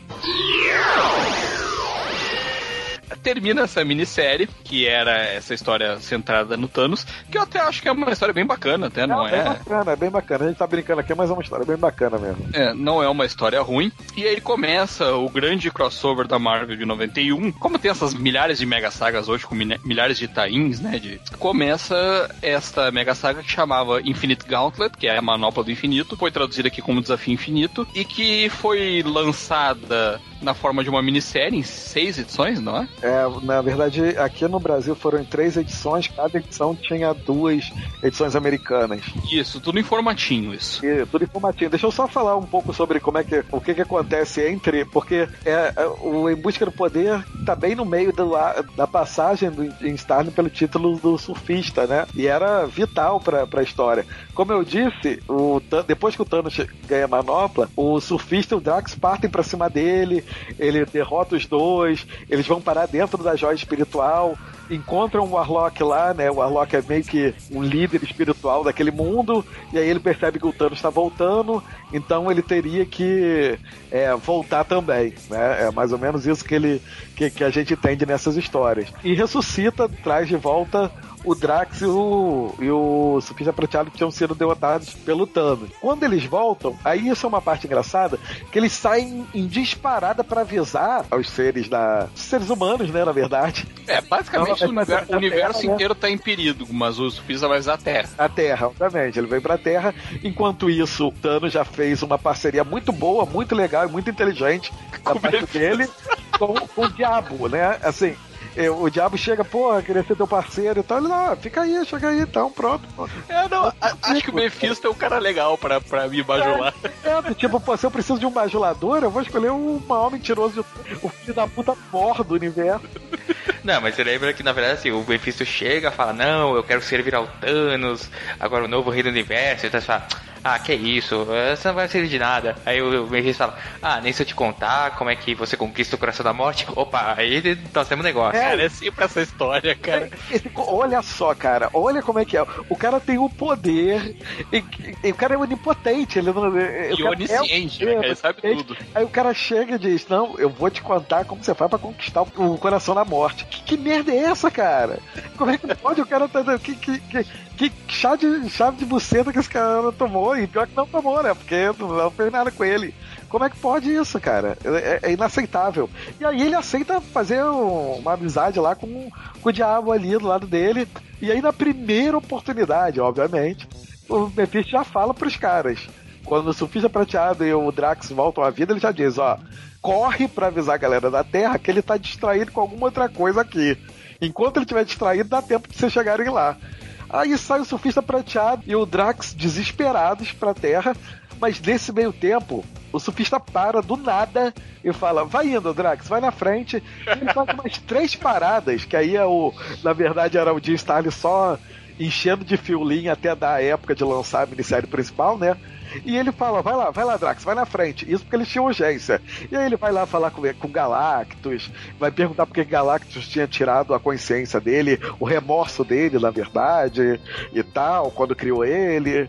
Depois tem uma série de filosofias, encontra como impossível, depois luta contra o Thanos de pedra lá, que tinha ficado desde que o Warlock derrotou ele. Enfim, aí sim ele chega na Terra exausto e cai lá no, No Doutor Estranho, no Santo no, Santuário. no santuário do Doutor Estranho, enquanto o Drax foi pra Titã, né? Pra avisar a galera de Titã. Isso. E aí que começa o, a minissérie principal, que a gente vai falar aqui, que é o Desafio Infinito. É, só pra explicar, a manopla do infinito, que todo mundo já deve ter ouvido falar, é na verdade só a luva do Thanos, e era a luva do uniforme dele mesmo, onde ele, muito esteticamente, assim, muito artisticamente, colocou as seis joias do infinito, né? Uma em cada dedo e, e outra no meio, né? Ó, muito fashion, vocês não acharam? É um bom designer, né, cara? Ele, ele, ele fez um novo nome para joias, ele criou, ele olhou, tem uns cinco dedos, uma luva, onde vai entrar a sexta joia e tal. Aí ele, ele pensou no local bacana. Estamos descobrindo que Thanos, na verdade, é um artista emo. É, e- inclusive ele muda as cores das joias, aí cada joia passa a ter uma cor, né? Ah, sim, é, porque todos eram verdes antes. Não. Na verdade, à medida que ele foi pegando as joias, não, já não tinham todas a mesma cor, não. Quando ele foi pegando dos, dos anciões, cada uma já tinha uma cor diferente. No Isso. passado é que todo mundo desenhava verde. Uma, uma coisa legal da gente comentar dessa história é que os três, quatro primeiros números são desenhados pelo Jorge Pérez. É verdade. é é, pensar em alguém, ah, vai ter muito personagem, vamos chamar o Jorge Pérez, né? É, muito personagem, nós vamos falar mais pra frente, né? É, E esses primeiros números são bem bacana, cara, são, são bem desenhadinhos. Ah, começa lá o, o Mephisto e o Thanos tendo um papo cabeça, né? É, na verdade é mais uma recapitulação de tudo que a gente já falou, né? Eles contando como, qual era a missão do Thanos, pra que, que a morte trouxe ele de volta, e falando da- da- do poder que ele tinha, das joias lá, etc. Isso, aí corta pro surfista literalmente caindo no meio da sala de estar do Doutor Estranho que tava ali tomando um chá, flutuando, de boa ali, é, relaxando no sábado à noite, e o surfista prateado cai no meio da sala dele, bem aquela coisa de profeta do apocalipse, né, cara? E ele chega lá delirante, ah, o Thanos tá chegando, ele conta, né, que a morte ressuscitou ele, que ele enfrentou o Thanos junto com o Adam Warlock no, no mundo espiritual e depois voltou e o cara não encontrou o Warlock no mundo espiritual e voltou e o caramba. Ah, o importante é dizer que uma coisa, né? Nesse encontro aí do Warlock com o Surfista Prateado no mundo espiritual, o que o Warlock fala é. Vai lá, vai na frente que eu vou voltando, que eu tô voltando. E todo mundo tá fazendo. Eu tô percebendo um certo padrão dessa galera, né? Vai na frente lá. que Ninguém quer se responsabilizar, né, cara? É, né? Ninguém assume nada, né? É, não, vai verdade. ver, vê aí que dependendo do que estourar, aí eu, eu dou um jeito. Eu, dou- eu dou- eu chego por lá. E aí também já aparece isso, essa recapitulação, como o Leandro falou, e corta pra uma cena aparentemente desconexa, que são três bandidos, três picaretas se acidentando e morrendo, né? Que depois, lá na frente da história, a gente vai ver que o Adam Warlock usou os poderes espirituais dele pra usar os corpos desses desses bandidos, desses picaretas aí, baixo nível, pra reencarnar, né? Tanto ele, quanto a Gamora, quanto o Pimp, o Troll. E o E aí, cara. por algum motivo, ele achou que precisava do Pimp e o Troll. Não, o mais curioso é que eram tipos bem parecidos, né? De, de alguma forma, com. é, Era uma mulher, um cara e um baixinho, um gordo que tava enchendo o saco, né? Meio Isso. careca. Careca e tal. Uma curiosidade dessa página é que tem um pôster num beco onde eles estão, dizendo, ah, agora passando um filme de Hector Ayala com Kung Fu. Hector Ayala era o tigre branco. Ah, é? É, das, Ah, das das, histórias do. Que, das histórias do Homem-Aranha. É. É, basicamente, essa primeira edição é pra mostrar o surfista explicando o que estava acontecendo, o Adam Warlock e seus companheiros ressuscitando, embora não fique claro que eram eles, né? Quer dizer, a gente estava lendo a história sabia que eram eles, mas não fica tão claro. E o Thanos, ainda na sua tentativa de impressionar a morte, tem uma ideia digna do Joãozinho 30, né, cara? Putz, é, cara. Ele vai pro centro do universo fazer um carro alegórico, cara. É, ele vai. E- pô, gigantesco. E, e é uma parada cafona, ele vai e mete aqui dois tronos de ouro pra mim e pra você. Olha aqui, aquela coisa meio, sabe? Sabe, sabe qual é a ostentação? É, ele chega pra. Essa vai ser a casinha onde a gente vai morar, meu bem. É, não, tentando, tentando ganhar meu interesse. Porra, ele, ele é todo errado, cara, pelo amor de Deus. Ele, pro cara onisciente, ele é bem tapado, né, cara? Porra, muito, né, cara? Pelo amor É, de Deus. E, e você vê, e você vê que esse, esse templo, esse palácio que ele constrói para a morte, que fica flutuando no universo, ele é a cara do George Pérez, né, cara? Tem umas águias, tem foguinho. Parece quase um negócio da história do- dos novos titãs. E nisso ele vê que a morte não fica muito impressionada e o Mephisto continua, não, olha só, tem que fazer mais. O Mephisto ali só, só falando, ah, faz isso, faz aquilo, faz isso, Prova faz aquilo. alguma coisa pra ela aí, dá um presentinho, faz algum, alguma coisa, pô. Tenta Faz um agrada. um agrado e tal. Ela, ela não se impressionou com essa, essa- esse carro alegórico que você montou aí, não, cara. Tenta fazer outra coisa, Joãozinho. Aí o Thanos traz de volta a filha, a neta dele, que no filme Guardiões da Galáxia aparece como filha, que é a Nebula, ou Ah, Nebula. Isso, isso é uma coisa que eu lembrei agora e que é importante comentar. Uma das coisas que o Thanos faz quando ele retorna nas histórias do surfista é justamente ir até a Nebula, né? Ne- Nebula, ou sei lá como se fala. É que no Brasil ficou nebulosa, né, no, no em português. Ele fala pra ela que, olha só, você tem um problema conceitual. E aí eu acho que é o Jim Starlin falando. Pô, aí é que o, o que me enerva em você não é o fato de você estar usando meu nome, não é nada disso. É que você é um erro conceitual. Como um cara que adora a morte vai gerar uma progênie, né? Vai, vai, vai ter filhos, né? Na Sim, é. É porque ela já tinha aparecido em outras histórias sem o Thanos, né? Aí o Thanos, sim, ela foi criada Como por- a neta dele. Meio que E- era mais uma vilã lá que aparecia na Marvel que linkaram com a origem do Thanos. Mas que não tinha nada a ver, né, cara? É, realmente, é muito estranho isso. Por isso que o Jim Starlin colocou essas palavras aí na boca do Thanos. Tipo, o que me enerva em você é esse erro conceitual. Isso. Aí ele traz a, a Nébula pro, pro palácio, só que ele traz na forma de um, de um corpo putrefato, É, vivendo na- em perpétua agonia, né? É, na verdade, ele tinha é, tentado matar ela e ela conseguiu sobreviver. Ficou lá um dos lacaios dela lá da nave onde ela ficava, né? O santuário lá do Thanos tinha é, mantido ela viva daquele jeito como ela tava ali, né? Ele vai e traz ela e mostra lá pra morte. Olha que beleza, você queria um presente? Eu te dar um presente. Olha aqui, minha neta, olha minha neta aí, família. É, Ela não tá uma- morta, nem tá viva, né? Ela tá no... É uma ode à morte, né? É, Hum. isso. E, e aí o Mephisto chega, olha, ela não ficou muito impressionada. É, ele é- nessa hora ele destrói mais um do outro acólito, né? O cadáver. É isso, é o É, é, último cadáver que ainda falava com ele. Que É. O último amigo dizia que, que, que aquela era de muito mau gosto. né? Pô, é, mas é, né? Precisou alguém, né? Alguém tem que falar, né? Tem que chegar um amigo na morte lá e falar, pô, olha só, na boca, né? Tu tá querendo conquistar com isso? Aí ele destrói o último, a morte passa a ser muda a partir daí na história, né? É. É, e o Mephisto falando, olha, não deu certo. Mas lembra que ela te pediu um negócio? É. Isso também não faz sentido nenhum, né? O cara veio, ele tinha um trabalho a fazer. Ele tinha um serviço, cara. O cara tem um serviço, ele esquece. Impressionante, cara. O cara foi atrás da Joyce pra isso. É, eu tô... Ah, é, eu tinha que matar metade do universo. Aí ele estala os dedos, é, até essa cena é legal, né? É a manopla do infinito estalando os dedos. E aí, metade do universo simplesmente desaparece. Nem, nem cai morto, nem nada, só desaparece. Deixa de existir, eles falam, né? Galera do arrebatamento fr- frenético, já postando todas as fichas. É. E aí que começa de, de vez o crossover com, com as outras revistas da Marvel na época, né? Porque vários personagens aí desapareceram das histórias e eles tinham que mostrar como os personagens que ficaram, porque era só 50%, né? Estavam lidando com aquilo, fora os desastres que aconteceram porque as pessoas simplesmente subiram. Piloto de avião, maquinista de trem, essas coisas. O JP sumiu, né? O JP subiu. É, porque tem o quadrinho no- na edição brasileira, né? Que, que, que, na verdade, quando. Depois que estava os dedos, aparece o Homem-Aranha em Manhattan, né? E Isso. tem uma. Ele tem aquele. O cesto de aranha dele dá uma dor de cabeça, ele olha e falou, pô, eu olhei. Me parece que metade das pessoas sumiram, né? E aí tem um. Aí num dos quadrinhos tem um cara olhando outro lado, JP, cadê você, JP? Em inglês seria o Charlie, né? Mas aí Isso, era o Charlie. ele traduziu era- ficou como JP. Da- Sempre que o JP Martins podia, ele botava JP, né? Aí eu acho, eu não tenho nada contra o pessoal que fica fulo da vida com isso, eu não tenho problema com isso, não. Ah, eu acho legal, É eu engraçado. E aí o Homem- aí corta o Homem-Aranha Mary Jane. Vai lá, vai descobrir que a Mary Jane sumiu. Ah, é, na verdade, o que os heróis Marvel aparecem na série principal é muito pouco, né? São fragmentos deles, assim. Porque eles estavam nas próprias revistas deles eh, desenvolvendo essa trama do, do sumiço de metade da população da Terra e do universo, né? Corta pro QG dos Vingadores, que também era um QG bem carnavalesco, né? Tinha aquela entrada em forma de A. Pô, nem fala, eu, eu gostava mais do que aquela mansão clássica, esse QG aí. A mansão clássica era a mansão do, do Stark, né? É, então, eu gostava mais desse. Isso daí era. E aliás, lembrando que aqui na versão brasileira a entrada era em forma de V. Ah, é, os Eles caras. conseguiam fazer.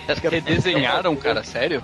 Ué, foi- É, deve ter invertido só, né? Deve ter pegado, invertido e. Não, mas não faz sentido nenhum, porque era um arco, cara. Como é que um arco em forma de V? Não, não, o cara mudou, né? Ele colocou ao contrário, né? É, a arquitetura não era o forte, né? É, pois é. Bom, ah, é, é aquela equipe dos. É aquela época que os Vingadores estavam divididos, não é? Não, é, tinha a equipe é, da Costa Oeste e da, e da Leste, né? Era uma. Ficou bastante tempo assim. E a gente vê a base da. Essa base que a gente tá falando é a base da Costa Leste. E você vê basicamente é o capitão encontrando lá com a Cersei e o Gavião Arqueiro e os dois somem, né? Fica só Que bom, né, cara? Porque convenhamos, né? Não, mas aí você viu que, assim, entre os personagens que o Jim Starlin, que ele só deixou que ele gostava, eram personagens bons que ele gostava, entendeu? Não, não tem É. nada- não tem muito a reclamar, não, dos que ele escolheu, não. A gente fala mais sobre isso adiante. É. Ah, depois dessa cena dos Vingadores, conversando inclusive com o Nick Fury, é, comentando que vão ter que fazer alguma coisa, aí o Capitão América diz que vai recrutar os heróis que sobraram pra ver o que, que eles vão fazer, e coisa e tal, corta por uma cena do Hulk no bar, tomando uma cerveja, quebrando a TV. Tá mais pro fim da história, o surfista e o Doutor Estranho, aí o Wong desaparece, aí ele se- o surfista se dá conta de que metade do universo morreu, é ele que explica, né? O surfista nessa história serve mais pra explicar o que porra tá acontecendo, né? É, né? Afinal, foram nas histórias dele que aconteceu a merda toda, então ele tá ali pra contar. Caso você não tenha lido a sé- as, as histórias, ele tá ali pra recapitular. Isso, aí corta pra Titã, onde aparece é, o Drax avisando o Eros e o Senhor do Fogo que tava passando por ali. É, resolveu parar pra tomar um chá, pô, só pode. Ele... Não, e, e é bem assim, e é bem assim da história. O Eros aponta, ah, que meu amigo Senhor do Fogo tava visitando. É, é. Ele passou aqui pra, pra tomar um chá. E o Drax tá assistindo o Alf, cara. Exatamente, o Alf. O Alf é teimoso, cara. O que que é isso? E aí some o mentor, né? Nota de 50% de Titã, tava incluído o mentor. O final dessa edição é justamente o gordinho que viria a ser o Pimp Troll encontrando o casulo no então, lá do... o casulo em forma de tatu do, do Adam Warlock em cima da cama, e aí você entende que aqueles são o, o Adam Warlock e sua patota voltando. né? Não, não, aí você. Menos a Gamora, Não, porque a Gamora sumiu, né? É, a, a Gamora é uma das que sumiram na, na, na- na- no, Ah, é, porque ela não tinha no quarto de 50%. No quarto de 50% ela É, o, o Starling pensou, vou fazer o que com a Gamora? Mais ou menos como no filme dos Guardiões, né, cara? É, Eu não, soube- não sabia muito bem o que fazer com a Gamora. sumiu. É, é. a, Ga- a Gamora tem uma função em todas as histórias em que ela participa: dizer que ela é a mulher mais perigosa do. É, mas é interessante que esse, esse roteirismo aí de matar 50% da população serviu, na verdade, pra limpar uma série de heróis que ele não ia usar na- nem na minissérie nem nos tains, né? Isso, é. E também pra dar algum tipo de, de enredo pros Thaís, né? Muita Sim, é. Pra, pra que, que os caras ficaram fazendo? É, exatamente. Mas Você vê que grupos inteiros somem, né? O Quarteto Fantástico desaparece inteiro, a Tropa Alpha, que era publicada na época, também desaparece inteira. Vários dos X-Men prati- praticamente somem. Os X-Men praticamente deixam de existir. Os Novos Guerreiros também, é, que É, também era uma equipe da época, somem. Aí ele deixa. Eles acabam ficando. Ele, ele, ele pega alguns desses pra poder participar, né? Os que ele gostava. Exatamente, Ele, que ele não gostava. tem sentido Mas- nenhum a escolha que ele faz do personagem, a não ser ele gostava. Mas aí eu acho que o segundo, o segundo volume já começa com os heróis tendo que viver essa realidade, né? De, terem, de tentar minimizar o- o- Os danos. danos do- dos desastres, né? Como o Vitor falou, os aviões que caíram com a galera que sumiu quando tava pilotando. Ou seja, imagem clássica do arrebatamento, né? Todo mundo tem medo de aconteça. Na verdade, o cara entra no avião e fica preocupado. Se tiver arrebatamento, sabe? Esse, eu, eu- eu pergunto logo se, se o piloto tá. tá- é, é, se ele fuma, se ele bebe, se ele. Pra saber que ele não vai ser levado. Exatamente. Você é crente? É, dá, dá vontade de perguntar, pô, se o cara disser que é crente, eu tô ferrado aqui, cara. Não sei. Não sei. Eu não creio em bru- bruxa, espero que elas saem, mas vamos lá, seguindo. É, aí aparece basicamente os Vingadores da. Eram os da Costa Oeste ou os da Costa Leste? É a Mulher Hulk, o Visão e o, e o Thor da época, que era. Né? tá Que é o Masterson. é. É, que era o Masterson que depois viria a ser o Trovejante, né? Naquela época, pelo que eu entendi da história, ele tava se fazendo passar por Thor, né? Ele não contou pra ninguém que não era o Thor. né? Thor era. Ele tinha morrido, né? O Eric Masterson, aí o Thor é, é, se fundiu a ele mais ou menos no estilo do Donald Blake, né? Então ele. Quando ele deixava de ser o Thor, ele virava o Eric Masterson, quando ele batia o martelo, ele, ele virava o Thor, né? Isso. Ah, aí aparece na história, cara, na- essa história vai toda cortando, né? De uma cena pra outra. Aparece na história o Quasar, cara. Quasar é um inútil, restolho da Marvel, que até realmente ser o substituto do Capitão Marvel. De novo naquela ideia de que o Jim Starlin se arrependeu amargamente de ter matado o Capitão Marvel, né? Marvel, exatamente. Só que ele tá com o pior. O, o, o Quasar teve é, uniformes muito ruins, né? Em toda, em toda a época. Só que, desgraçadamente, nessa série ele tá justamente com o pior de todos, cara. É, cara, é, azul gigantesca. Pelo amor de Deus. é muito estranho, cara. É uma coisa de George Pérez isso, cara. Eu não sei se já usava nas histórias dele. Não, acho que já tinha já. Mas, porra, que, que uniforme. É carnavalesco pra caramba. Ele usa uma máscara, capa, bracelete com É, luva. meu Deus. É, é- é bem feio mesmo. O Casar era pra ser um personagem, até nessa história, a gente vai ver que os que aparecem, além de ser- o que o Jim Starlin gosta, que a gente brinca muito, eram os personagens que a Marvel tava emplacando na época, né? Uhum. Tava tentando, tava tentando estabelecer como os principais personagens do universo Marvel na época. O Casar era um deles. Isso. Depois, já ouviu falar do Quasar? Pois é, nem, ninguém ouviu. Corta novamente pro Samson Thorum, a casa do Doutor Estranho, onde ele é abduzido por uma criatura mística que leva ele lá pra um outro mundo e explica pra ele numa troca de olhares. Olha a frase, eu vou abrir minha alma pra você. É, é, é, mu- é muito estranho, né, cara? E é um papo meio do, tipo, vai preparando tudo pra mim. Nego já quer chegar com. Com tudo resolvido. Com tudo resolvido, né? Com você prato na mesa e tal, cerveja gelada. Ralar ninguém quer, né, cara? Nossa, eu tô te avisando aqui pra tu já ir adiantando as paradas aí. Corta a próxima página é o Doutor Destino. Mais uma vez, puto da vida, porque tem alguém mais que no universo, né? E que, Outro que tá megalomaníaco. e que tá aí do, do- assim, função zero, né, cara? Também não tem nada. É, cara, ele não faz nada na história, É cara. só, pra, é só pra ter o Doutor Destino na história. É, era só pra dizer que a coisa era tão. A treta era tão séria que um vilão se aliou aos heróis, sabe? É. Que os heróis tiveram que se aliar ao Doutor Destino e tal. Corta de novo pra Titã, onde o Eros desaparece, que o Eros diz, ah, eu abro meus olhos ao- aos poucos, e só então eu me dou conta que eu tô num nível totalmente diferente, e to- totalmente cósmico de problema. É, exatamente. O que é uma é- tradução pra caguei nas calças, né? É, exatamente, é. Um nível cósmico de problema totalmente novo. Corta é o Eros olhando o Thanos, o Thanos sorrindo, com um brilhinho no olho, mostrando pra ele a manopla do infinito. Caralho. Não, naquele momento o cara se cagou, se mijou, se tremeu. Eu- É tudo que você possa imaginar, cara. Naquele momento, do jeito como foi desenhado ali, muito bem pelo Pérez, cara.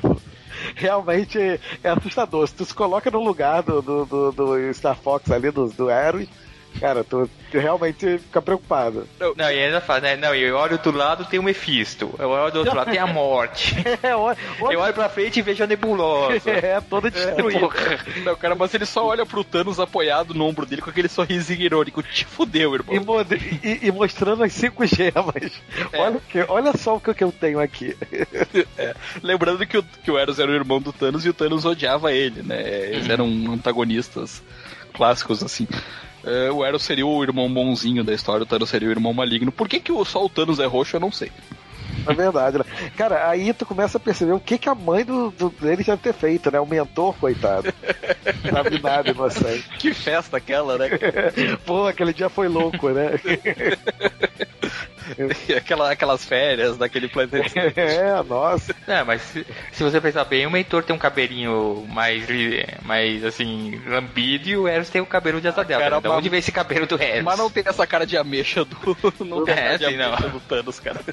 É. Só o Thanos tem essa cara de ameixa. Aí o Thanos faz um dos negócios mais legais, porque o Eros começa a querer enrolar ele no papo, porque um dos poderes do, do Eros é, é empático, né? Ele É, consegue. com- seduzir as pessoas, né? Com É. fala, etc e tal. E aí o Thanos faz um negócio muito legal. Ele tira a boca do Eros, cara. É, olha só, vamos ver o, o quão charmoso você pode ser sem boca.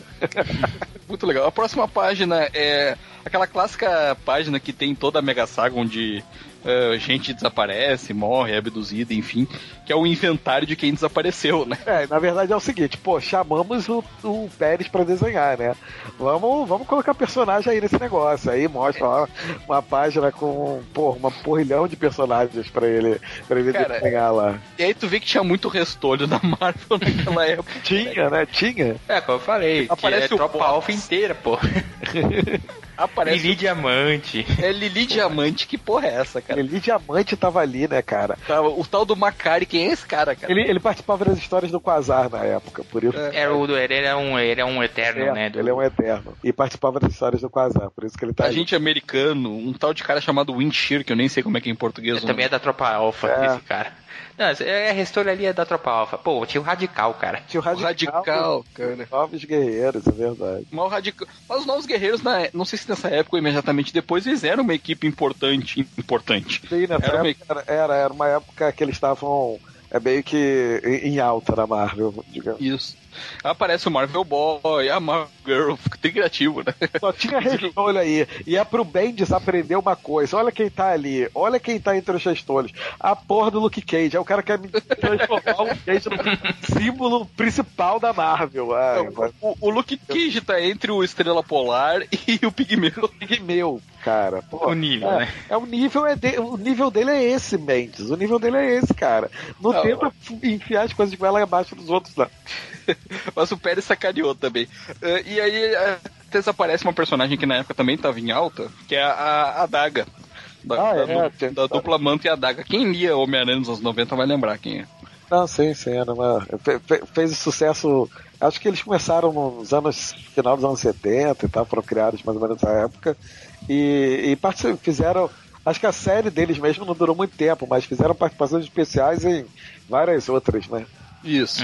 E aí aparece o Capitão América perguntando pra mulher Hulk, que também tinha sobrado. A cota de gente verde na história foi preenchida. Perguntando, ah, e o X-Men e o Excalibur? Ah, não sei, acho que eles estão fora do planeta. Que já foi um jeito do Starling dizer, não vai aparecer. Não, é, e, e isso é uma característica que funcionava às vezes na, na Marvel, eu acho que mais ou menos funciona até hoje, que é assim, os, os X-Men às vezes ficam num mundo meio à parte. Tem essas grandes sagas e participa todo mundo, menos os X-Men. A menos que seja uma saga dos X-Men, aí não É, menos participa os dos outros. X-Men, exatamente. É. É, mais ou menos como faziam com os Novos Titãs, né? Em alguma certa época. É, exatamente. Todas as grandes sagas, os Novos Titãs sumiam, iam fazer outra É, coisa. Tava de fora, eles não queriam arriscar a galinha do ovo de ouro da época, né? Isso. Embora lá pra frente ele recrute dois X-Men. A próxima passagem da história é o Odin reunindo um panteão de deuses. Caraca, cara.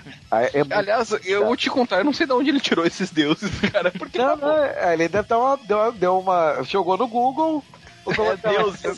Deuses. Céltico. Tal não. Google de 91, era o, Yah- era o Yahoo. Era o Alta Vista. Alta Vista. É, ele meio que reuniu os dois deuses importantes, entre aspas, da Marvel, que é o Odin, por causa das histórias do Thor, obviamente, e os Zeus por causa das histórias do Hércules, que também tava na cota do sumido, se eu não tô enganando. Tava, tava na cota do sumido. Uhum. O Osiris é meio conhecido, né? Da mitologia, né? Tal. É, aí reuniu um deus azteca, outro celta, Qual, outro qual deus. o deus Azteca? É, Itza, Itz, Isman. Ah, não sei. Não, é. não, o, o o azteca. Azteca é Titlatlipoca. Foca, é. O Maia é Itzamna. Itzamina. Não, e, e é, tem um deus da Rússia. Eu não sabia É. que a Rússia tinha um deus diferente, mas beleza. Varog. Svarog. E o Manitou, que é o deus dos nativos americanos. né? É. que depois apareceu na Liga da Justiça, só que não. É, eu acho interessante que qualquer teoria que você tente pra explicar a presença desse deus na história, ela, ela é furada. Porque o que, o deus Maia e o Azteca estão fazendo ali? Ninguém acredita neles mais, sabe? Que importância esses caras têm no universo Marvel? Não tinha um herói Azteca, até a DC teve o Azteca depois, mano. Não, é aquele tipo de ideia legal. Vamos fazer uma reunião de Deus aqui? Vamos aqui. Porra, perdi meu tempo no Google aqui, 15 minutos na alta vista, na verdade. Vamos, vamos agora usar esses nomes aqui. Desenha uma parada aí, Pérez, pra mim. Pronto, acabou. É. Aí tá o Odin falando, galera, seguinte, Thanos é uma ameaça pro universo, a gente não pode só isso acontecer. A gente tem que lutar contra ele. E aí todos os deuses, independentemente de diferenças religiosas, não, não, tamo contigo, é isso aí. É, O Odin, Odin pra vitória, vote Odin. é uma ode. a- a- Aí sim, realmente, é uma ode à união entre as religiões, né, cara? Você, né, tudo. É, Que coisa é- linda, É né? quase um show do YouTube isso aí, né? Exatamente. E, e até avançando um pouco na história, porque depois eles vão aparecer. Isso se revela uma ideia muito idiota do Odin. É, na verdade. Ele junta todos esses deuses em Asgard e o Thanos simplesmente destrói a ponte do arco-íris e os caras ficam presos lá. Você só fica. Obrigado, Odin. Valeu. Ajudou a beça aqui. E aí também foi mais um- uma. É que o, o, o Starling ele tinha um problema, né? Ele tinha que ir eliminando certos personagens da história pra justificar a presença dos heróis Marvel, né? Até agora ninguém me explicou o que ele fez com o Império Kree, com os Skrulls, com todos os outros mostrava galáxias. páginas, né, de- deles aparecendo, ó, vamos aí, vamos nos preparar. Ou é- Eram os Screws achando que os Screws tinham feito alguma coisa. Exato, Eram os né? Achando que os Screws tinham feito alguma coisa e tal. Mas não passou disso, na verdade. Ele se aprofundou muito. É algo que ele mostrou, assim, muito de passagem. É, ele não explica bem por que que lá na frente só a Terra vai opor ao Thanos, né? É. Hum. Mas beleza. Nesse meio tempo, o Arlok já tinha saído do casulo lá e tinha dito, ó, vou pegar o Thanos. E aí o Pimp fica com aquela cara, ah, que bom, boa ideia. Beleza, não, isso é uma boa ideia. Vai lá, vai na frente. Agora que eu voltei à vida, o cara quer pegar o Thanos. Puta que pariu. Esse Thanos, né? Esse Thanos. É. Ah, corta pro Santo Santoro, onde já tá o, o Doutor Destino já devidamente no controle da situação, aprisionou o Doutor Estranho e tá esperando o surfista prateado acordar, porque depois de todos aqueles. Aquela viagem do surfista prateado. Olha só, cara, o surfista prateado era um cara feito pra viajar o universo inteiro. O trabalho dele era esse, mas por algum motivo ele ficou exausto dessa viagem que ele falei, fez. cara, porque ele fez milhões de paradas. Ele foi pra não sei onde, era urgente, mas ele foi pra não sei onde, foi fazer não sei o que e tal, tá, até chegar onde tinha que chegar, cara. É mais ou menos Game of Thrones, né, cara? A Daenerys, é, ela quer, É, quer voltar pra Westeros, mas ela vai pro outro lado. É, não é. no- O We- o Westeros fica no oeste, ela tá indo só mais pra leste. Acho que ela quer dar uma volta no planeta. Sim. Pode ser, ela já sabe que a Terra é redonda. É, Assim, é. Enfim, nesse momento da história, em que o destino parece que tá tomando conta da situação. Aliás, o destino tinha um fetiche com surfista prateado, né? Ele não podia ver o surfista prateado que ele dava um jeito de querer dominar os poderes cósmicos dele. Não, é muito curioso, porque o, o Doutor Estranho, ele, é- ele coloca os Dumbots lá pra agarrar o cara, pra manter seguro. O surfista, ele espera acordar. É, é criança, né? Eu não sei o que é que Eu fico imaginando ele fazendo um carinho assim no surfista. Oh, tão bonitinho, dormindo. Acorda aí que eu quero falar contigo. É. Enfim, aí aparece finalmente o Adam Warlock no Santo Santorum e você vê que sim, aquele cara lá que tava reencarnando era o Adam Warlock. Oh. Uma dúvida, né? É. E é o Adam Warlock já com uma outra roupinha, com uma outra pegada e o mesmo cabelo. Com aquele broche de caveira, Aquele né? broche de caveira. Super fashion. Que merda é aquela, né? Usando uma capa vermelha, uma roupa toda preta e umas botas assim até em cima do joelho e umas luvas até depois do cotovelo. Muito fashion, cara. O Adam Warlock é muito fashion. Aí o cajado, né? Não vamos esquecer o cajadinho. Isso. Aí esse já é uma outra versão do Adam Warlock, depois de encarnar, que já é um Adam Warlock mais espiritual, mais... Aí até, poder, até faz mais juiz ao nome Warlock, né? Isso, é porque antes ele era um cara muito porradeiro, né? É, Ele exatamente. tinha a joia espiritual, mas ele lutava bastante. Aí nessa história ele quase não luta, ele mais... Ele mais mete pilha, né? Depois É, exatamente. Vamos, vamos continuar. É, volta, mostra o que, que tá acontecendo lá no Thanos. É, é, o Thanos naquela, naqueles miguelês de tentar impressionar a morte. É, a visão deturpada dele de conta de família e tal. aquela- É, ele tá É torturando, crescer coisa, né? Crescer Torturando. planta de novo. torturando o Star Fox. E aí ele começa a se emputecer. Mas por que, que a morte não fala comigo? Porque ele tinha matado os alcoólicos Ai, dela. cara, isso. Ai, meu Deus do céu. Por que, que não fala comigo? Por que, que não olha pra mim? Por que, que gosta de mim? Por que, Por que, que você não liga pra mim, mas liga pra ele? É, exatamente. Puta merda, cara. Ai. E aí, cara, ele lança uma onda de energia, dessas energias mal explicadas. Não, de- isso daí, isso daí é uma coisa que você. que, que, que fica muito no. O, o, o Mephisto falando que ele tem que fazer uma coisa pra impressionar e tal. Ele fica com essa porra na cabeça. Aí é que ele faz isso aí que o Victor vai falar. É, ele lança uma onda de energia que basicamente destrói toda a região do universo onde ele tá. Inclusive um planeta que o Galáxia já consumiu, o Galáxia fica com cara de tacho, né? Fica puto, né? Porque fica com fome, tava ali. Roubaram meu cachorro quente, é. porra. É, isso acontece bastante com o Galáxia, cara. É, porra. É, e essa onda de energia ela é tão poderosa que ela vai viajando através de todo o universo e vai causando danos. É como se fosse um terremoto gigantesco que assola a Terra. Porque os heróis já não tinham problema suficiente com o sumiço de metade da população. É outra daquelas coisas que eles fizeram pra também justificar o que estava acontecendo nos tainhos, né? É, a, costa oeste toda do. do, do Estados Unidos foi- aparece. É, é, submergiu, né? Todo mundo embaixo d'água. Isso, cara. Aliás, uma das melhores frases de- de- dessa história é o Thor, assim, falando, ah, avisa o Nick Fury que o rumor sobre o Japão é verdadeiro. O Japão não existe mais. é, não existe. Isso. Não, é legal. Aí, aí aparece finalmente o Homem de Ferro, os Vingadores da Costa Oeste, sobrevoando como, como o Leandro falou, a costa oeste submergida do Japão. Aparece aquela cena que eu mencionei antes da ponte do, do arco-íris sendo destruída e o Odin, putz, que má ideia. É, bom, e agora, hein? Aliás, cara, eu até ia comentar um negócio do Odin que é curioso. Na- quando ele aparece, ele aparece usando um tapa-olho. Porque o visual clássico do Odin era de tapa-olho. Sim. Ma- Mas ele fala assim: ah, inclusive eu botei aqui o meu tapa-olho cerimonial pra presidir essa reunião. Se eu não me engano, nessa época, cara, nas histórias do Thor, o Odin não tinha tapa-olho. Ah, tá. Ah, Se eu não me engano, eu posso estar falando bobagem. Mas como ele teve esse cuidado de explicar que ele ah, botou não, então, o pro- tapa-olhos, é, não, então é por causa disso. Então, É. aí o Pérez deve ter desenhado o Odin com tapa-olho, porque ele sabia que o personagem era, era- tinha que usar um tapa-olho. E em algum momento alguém se ligou: olha, o Odin não tem um tapa-olho. Ah, Bota aqui no textinho. falado. O Pérez, não- a- aí o editor deve ter falado, mas eu não tenho tapa-olho. Aí O Pérez deve ter falado, nem fudendo que eu desenho essa porra toda de novo. Não vou redesenhar. Aí os caras Eu pus tapa-olho, fica com tapa-olho. A Marvel, a Marvel usava muito isso, né, cara, pra explicar as coisas.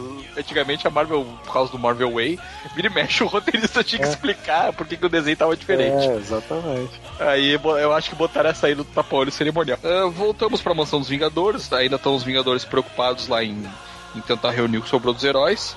E essa edição termina o Arlok dizendo que vão todos eles ter que se unir ah, pra se preparar pra atacar o Thanos. Aí ele explica com mais detalhes que o surfista já explicou.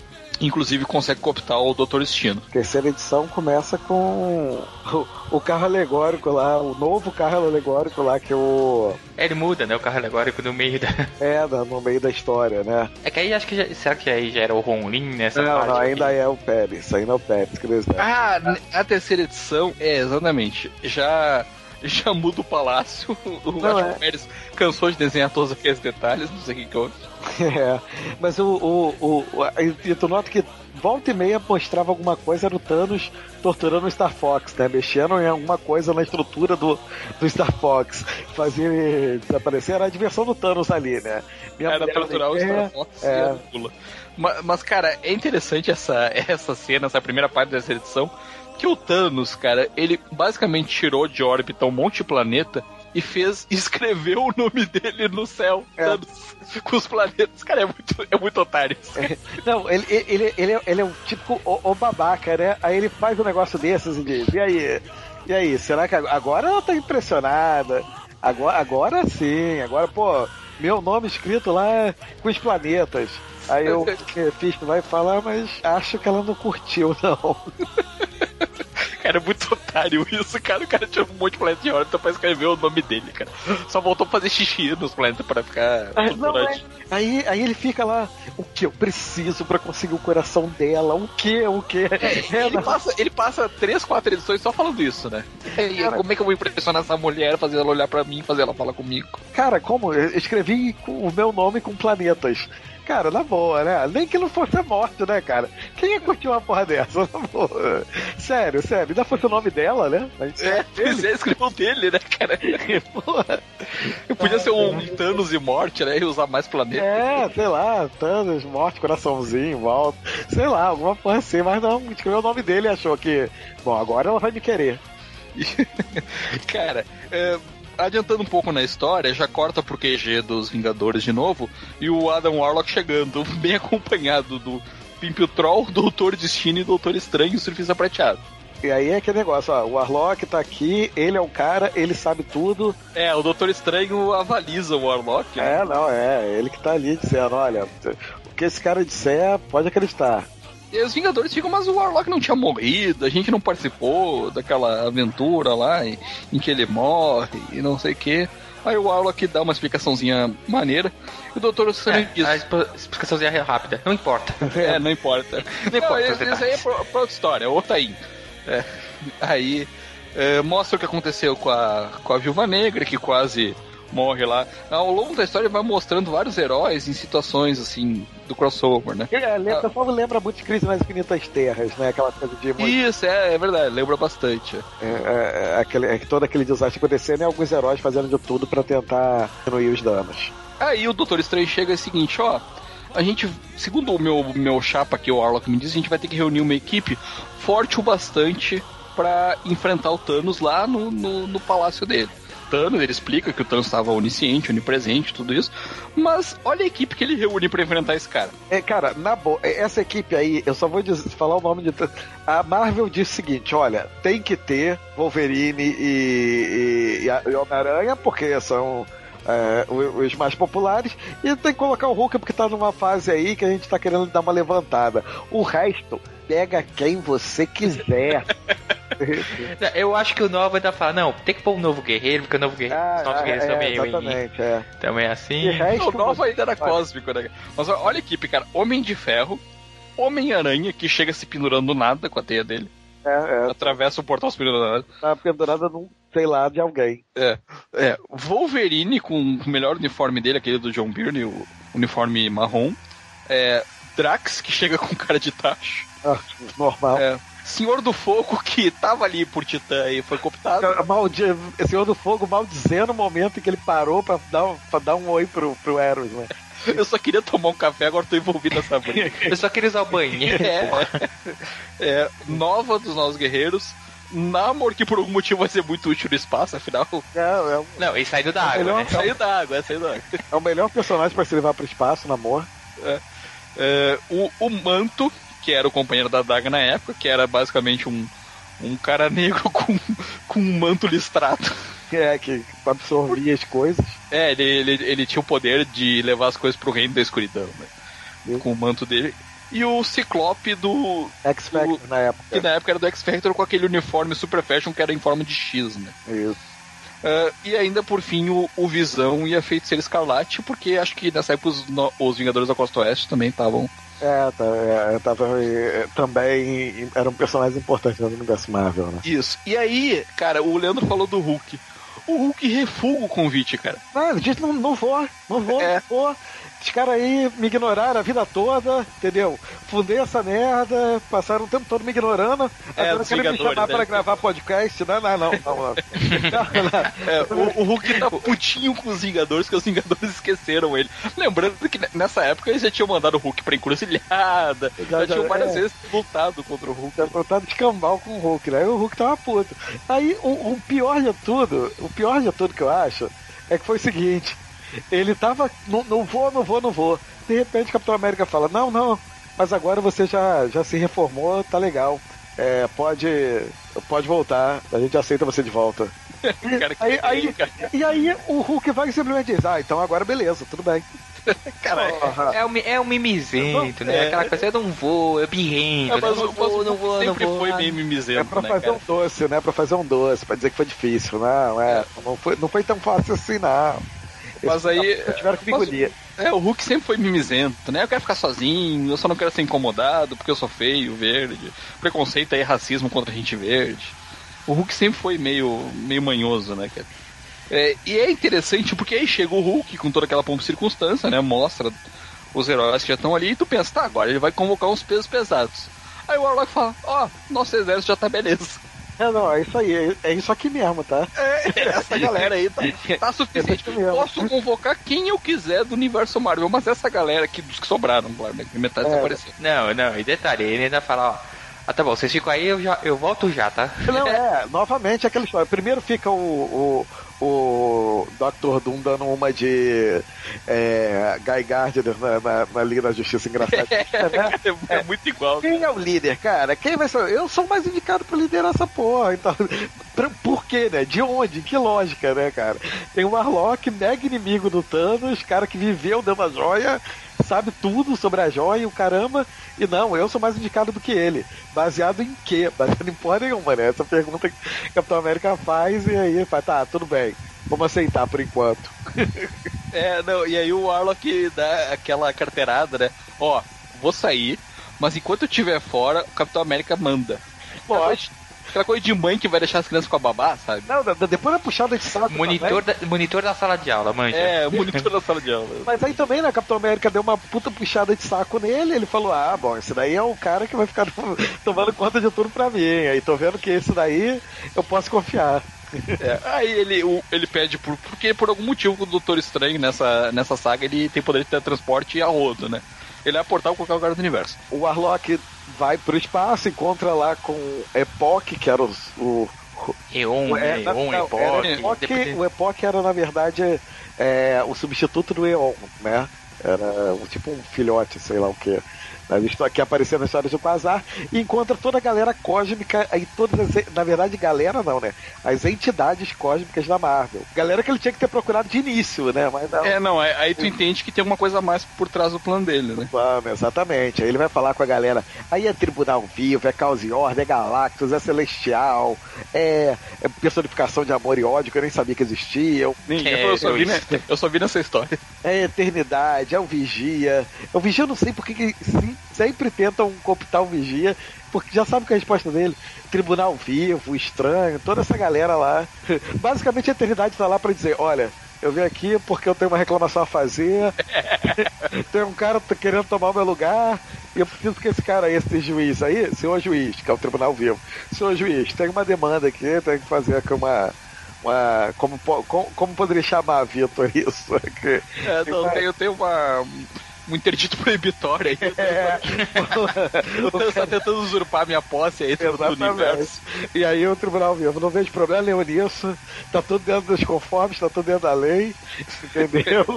É bem assim mesmo, cara. E- não, o Thanos conquistou o poder de maneira justa, tá Aí- lícito. Dá um carimbaço de indeferido e foda-se a eternidade, amigo. A eternidade vai embora. É, o Eternidade é a personificação do universo, né? É basicamente um dos caras mais poderosos da Marvel. Não, ele é, ele é o- o universo, né? E aí o universo vai embora. O Tribunal também, porque ele tava ali só pra esse julgamento. O Vigia já tira o corpo fora, né? Do tipo, não. Ó, Eu só observo. É, não posso interferir. O Warlock comenta, pô, mas é, dessa vez eu achei que tu fosse fazer alguma coisa, mas nem isso, hein? É, o, o, o Galactus faz o doce, mesmo Hulk que o, o mesmo doce que o Hulk faz pros Vingadores, o Galactus faz pra esse grupo aí. Ah, não, o que, que eu tenho a ver com isso e não sei o quê. O Warlock tenta dar uma convencida nele. E no meio de tudo isso tá o Quasar também, né? Não, o Quasar tá junto, desde que eles encontraram lá com a Epoch. Ele tava lá junto com a Epoch. E aí o, ele tenta acertar o Warlock, o Warlock se, se é, é, desvia lá né, é, do ponto final. E quando eles retornam pra Terra, depois de terem já planejado algo com essas entidades galácticas lá, tá, já tá aquela confusão lá, doutor deixando tocando terror, querendo dar porrada nos outros. Pa- Parece assim, deixou o Capitão América responsável, mas não adiantou porra nenhuma, as crianças estavam brigando do mesmo jeito, né? Aí ele chega, bom, e aí? Pô, ao invés de ficarem brigando entre si, vamos, vamos, vamos voltar aqui pro, pro, que, pro, pro que importa. Vocês lembram que tem um carinha aí, onipotente, uma história de manopla, joias aí e tal. É, e nesse meio tempo também o, o Warlock procura o Hulk e o Wolverine e diz, ó, seguinte, Na- só porque eles estavam juntos, a galera tava com medo que eles tivessem saído na porrada, porque eles viviam sair na porrada, né? era uma coisa recorrente na história É. deles. né? Mas, mas não, os caras estavam lá na boa, de boa, olhando, Fumando um a paisagem. É o Wolverine fumando cigarro e eles vendo, olhando a paisagem, batendo um papo. É. Aí o Warlock chega, ó, seguinte, notei que vocês são um pouquinho mais propensos ao homicídio que o resto do pessoal aí. É, basicamente. Não com essas palavras, né? Mas bem. Vocês têm uma concepção de morte que os outros não partilham. É, concepção, É. assim, sabe? Mais flexível sobre esse negócio de assassinato. É, vocês não tem medo sujar a mão. Então é o seguinte, ó, se o Thanos bobear, mata. É, Apaga. É, nisso corta pro, pro Palácio do Thanos e da Morte lá. E aí, cara, o aí Thanos faz o negócio mais de virgão da história. Você da acha que ele não podia descer mais? Quando você acha que ele não podia descer mais, cara, o cara me pega e traz uma boneca inflável pra esfregar na cara da namorada, dizendo, pra dar mulher que ignora ele, dizendo aqui, ó, ela é muito melhor que você, ela faz tudo que eu quero. Olha aqui, olha aqui. Puta Ele cria uma mulher, cara, o par perfeito pra ele, a Terráxia, cara, que é ele feminino, cara, é muito idiota, cara. Não, e aí ele fica aqui, tá vendo? Não precisa de você não, querendo fazer ciúminho. E a morte caga um balde pra ele, cara. Tá nem aí, vai embora. Caraca, cara. E aí ele fica com aquele olhar lá dele de, de raiva, ódio ou virgonice, que eu acho que é muito mais. É, mais provável que seja o último. É só aquele brilhinho nos olhos vazios dele, né? Ah, pelo menos não chorou dessa vez. Dessa vez. Mas é, é muito engraçado, cara. E a, e a Terráxia, que é essa que ele cria, parece toda se querendo, né? Serelepe, Nossa, né? Se você vai mexendo no cabelo, alisando ele. Ah, se você vai criar a mulher que é a Terrax, que era o Thanos versão mulher, né? Totalmente igual. Só que feminino, né? E aí. Se desse, se desse tempo, até a Terráxia encheu o saco dele, cara. É, não, é. Se agarrava, se agarrando nele, mas é aquilo, né? Boneco inflável tá aí pra isso, né? É, isso volta pro QG dos Vingadores, os heróis tramam um plano lá que o Warlock não explica. Ele só diz basicamente, ó, todo mundo ataca o Thanos. Isso. Se der problema, o Doutor, o doutor Estranho tira vocês de lá, cria um portal e o caramba quatro. É, não, Beleza. o engraçado é que é o seguinte: eu, o surfista e o Doutor Estranho, a gente, a gente planejou todo o ataque. O, o, eu e o surfista vamos pra um, um canto lá pra servir de apoio, tá? A gente vai ficar junto com vocês. O Doutor Estranho vai ficar aqui pra monitorar vocês e vocês vão lá. Olha que beleza de plano, né? E ninguém desconfia de nada. né? É, não. Beleza, tá? Tá. Nós três pensamos no plano e vocês vão lá. Que legal. E aí vai todo esse exército aí e acaba justamente com a galera chegando lá na, no carro alegórico do, que já tinha mudado de novo, né? É, voltou, Sim, voltou já pro tinha primeiro. Eu acho que aquela cena da primeira página é os fundos, cara. do suporte. Pode ser. É diferente. É, aí tem aquela famosa splash page com todo mundo voando na direção do Thanos, até quem não voa. É, né? Mas eles estão no espaço, né? Em teoria, estão É. né? É, aí isso o Doutor Estranho fala que fez um encantamento pra eles respirarem. respirarem. É, isso é importante só em um outro momento. ah, Só lembram disso em um outro momento na história. Com certeza. Aí aparece e aí acaba a terceira edição.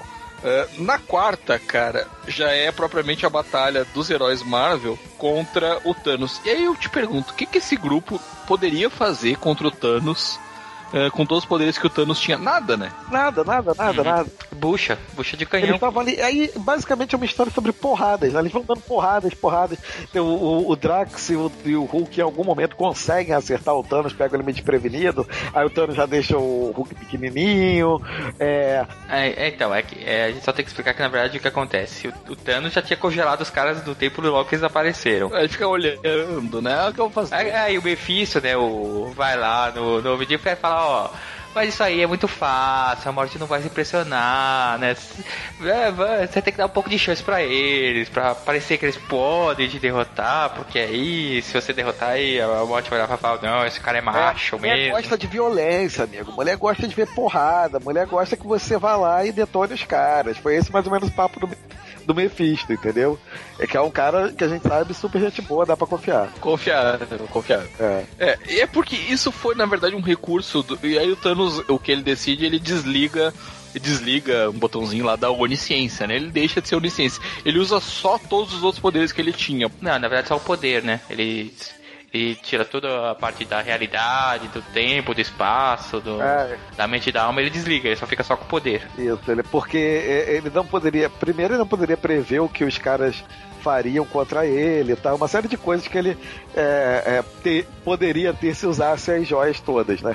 Novamente, o Warlock certo, o, o Thanos sempre dá um jeito de dar chance pros outros, né? De perder. É, mas o Warlock não tava contando com isso, né? Só que é interessante porque isso é um puta roteirismo do Jim Starlin, que até na história é coerente, por ser o Mephisto que tá dando essa ideia maravilhosa pro Thanos, pra explicar por que, que o Thanos se prestou a lutar com os caras, né? É, Não, é lógico. Porque não teria motivo nenhum pra ocorrer a batalha que ocorre, se o Thanos podia, num estalar de dedos, simplesmente fazer os caras sumir. É, é lógico. Basicamente, cara, é uma batalha, todo mundo batendo com todo mundo. Só quem se dá conta de que, de que o Thanos é, não deveria ter prestado atenção no Mephisto é o Star Fox, né? O Eros. Isso. É, que explica pro leitor isso. Olha, eu acho que o Mephisto tá tentando sacanear o Thanos. Acho. Thanos aca- é, acaba de dar uma chance pros heróis, né? É. É. Quer dizer que eles vão tentando, algo, alguns até conseguem chegar mais perto do Thanos. E enquanto isso, tá lá o Warlock dizendo: Calma aí, tem uma galera querendo entrar na batalha, as entidades cósmicas. Ele diz: Não, tá na hora. Calma, aguenta aí, aguenta aí. É, é, excelente, é, é assim. é brilhante o plano do Warlock. Não, não, não. Não vamos atacar todo mundo junto. Vamos deixar pro Thanos ir nos derrotando aos poucos. É isso. Aí ele bota. Cara, tem uma hora que. Assim, eu gosto do personagem, mas que chance teria o Ciclope contra o Thanos, né, cara? Não, não dá. Não dá. Eu vou ver Wolverine até consegue. O, o Visão é, é destruído, arranca, arranca lá as partes. É, Desmantela a visão. Desmantela o, Doutor. Destino, o Doutor Destino, na primeira oportunidade, tem tenta pegar a manopla. Amador, olha que coisa. Na primeira, cara. na- É, ele, ele tá ali só pra isso. O, o Doutor Estranho foi tão específico no feitiço dele que era pro Thor respirar no espaço. Aí ele vira o Eric Masterson e não consegue. Fica lá, É. fica lá perde fôlego, né? É muita especificidade. O f- feitiço é cara, né? Cara, não ia É. botar todo mundo respirar, era só o essencial, né? É verdade.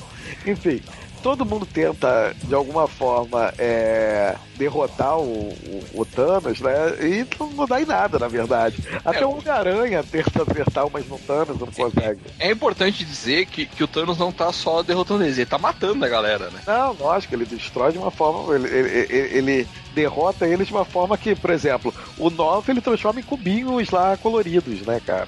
Porque ele gostava de desenhar cubinhos, né? A gente É. nota várias vezes aparecem cubinhos na história, né? Destrói, ele de- detona as mãos do Quasar, ele faz um diabo, né? Até ficar o Capitão América contra ele, o Thanos lá lutando, e aí você percebe que tudo isso, que o. toda, toda essa edição era só pro Thanos se distrair por alguns segundos antes de dar o golpe final no Capitão América, estender a mão e dar tempo pro surfista prateado sair de onde ele estava voado e tentar tomar a, a manopla do infinito das mãos do Thanos. Cara, que planinho, hein? Que plano de merda, cara. Que planinho, hein, cara? E, e o que é pior, o cara que só tem um serviço, tá ali só pra isso, também não consegue. Ele erra, né? Ele vai se- desesperado pra tentar pegar a manopla, né? E não consegue. Na hora H ele chega lá e o Thanos desvia a mão. Pronto. É, acabou. Acabou. Deixa eu só comentar uma coisa interessante, é, que depois eu, eu retomo. que um dos personagens que ele mata, porque o, Eric Sma o Thor vira o Eric Master, se separa do martelo, mas depois ele consegue voltar, pegar o martelo e vira o Thor de novo. É, e ele enfrenta o Thanos e o Thanos transforma ele numa estátua de vidro e, e detona ele. Isso, quebra, é, é. quebra em mil pedacinhos. Depois eu, eu volto pra comentar por que, que eu tô. Por que, que eu tô falando nisso. Mas basicamente essa edição termina o, o Adam Warlock dizendo, olha, então, meu plano Mega Master Ultra realmente era usar os heróis de bucha de canhão. e tentar aqui que esse filho da puta desse surfista prateado corresse rápido o suficiente pra pegar a manobra. É, não deu certo. Agora que não deu certo o plano A, esse plano brilhante que eu sacrifiquei todos os heróis que sobraram da Marvel, é, Eternidade agora é sua vez. É realmente as entidades cósmicas todas, né? Pra atacarem de uma vez o, o Thanos. Seria muito mais útil eles terem feito isso enquanto o Thanos estava distraído, né? Não é, isso em nenhum momento ocorreu. Ele, ele quis apostar na, na, na corrida do, do surfista prateado a princípio. Mas, O maior erro de qualquer um da Marvel é acreditar no surfista prateado. E ver que o Warlock já estava contando que o Mephisto ia convencer o Thanos a, a desligar a onisciência. Não- Como ele sabia disso, eu não sei. Ah, não, mas aí é, é aquilo. O Warlock sempre conta que o Thanos vai fazer alguma merda. E ele nunca tá errado, porque ele sempre faz. É verdade. Eh, essa outra edição, já é a 5, né? Já é a 5. É basicamente a batalha do Thanos com os. Com os é, entidades cósmicas que a gente comentou antes, que estavam lá só na retaguarda esperando a bucha de canhão ser de- detonada. Aí, cara, já não é mais o, Jim, o, o George Pérez, é o Ron Lin, que é o mesmo cara que desenhava a, aquela saga em busca do poder, só que com outro arte finalista que prejudicou bastante o desenho, cara. Não sei se foi o arte finalista ou se o Ron Lin era ruim mesmo. Não, o o- não era muito ruim, não, mas realmente, eu não sei também se tem um efeito de antes ter sido desenhado pelo Pérez e depois vem alguém. Pois é, mas eu acho, porra, eu né? acho Em Busca do Poder tão mais bem desenhado do que essas últimas duas edições do, do Desafio Infinito, cara. Mas enfim, ah, essa é a batalha, eu, eu comentei do desenhista, porque é a edição que dá menos trabalho pro desenhista. Ah, sim, Porque é, ele diz. É, ele diz assim, ó, não tem como descrever essa batalha. É uma batalha muito grande em escala cósmica. Aí só desenham umas explosões, assim, umas pedrinhas é. voando. Exatamente, é muito tranquilo pra desenhar. E no fim o, o Thanos apanha, apanha, apanha, mas consegue depois prender todas essas entidades cósmicas, né? Vamos lembrar também que, é- que elas são meio burras, né? Porque vai uma de cada vez. É estilo lu- filme de Kung Fu, né? Sim, em, vez de, sim. em vez de todo mundo ter a porrada, não, vai, vai um, aí vai Cavaleiro Zodíaco, outro. Cavaleiro Zodíaco. É, e, e aí acontece uma coisa importante que o, o Warlock, ele, ele foge é, da batalha junto com o surfista, né? Não brinca, não zoa.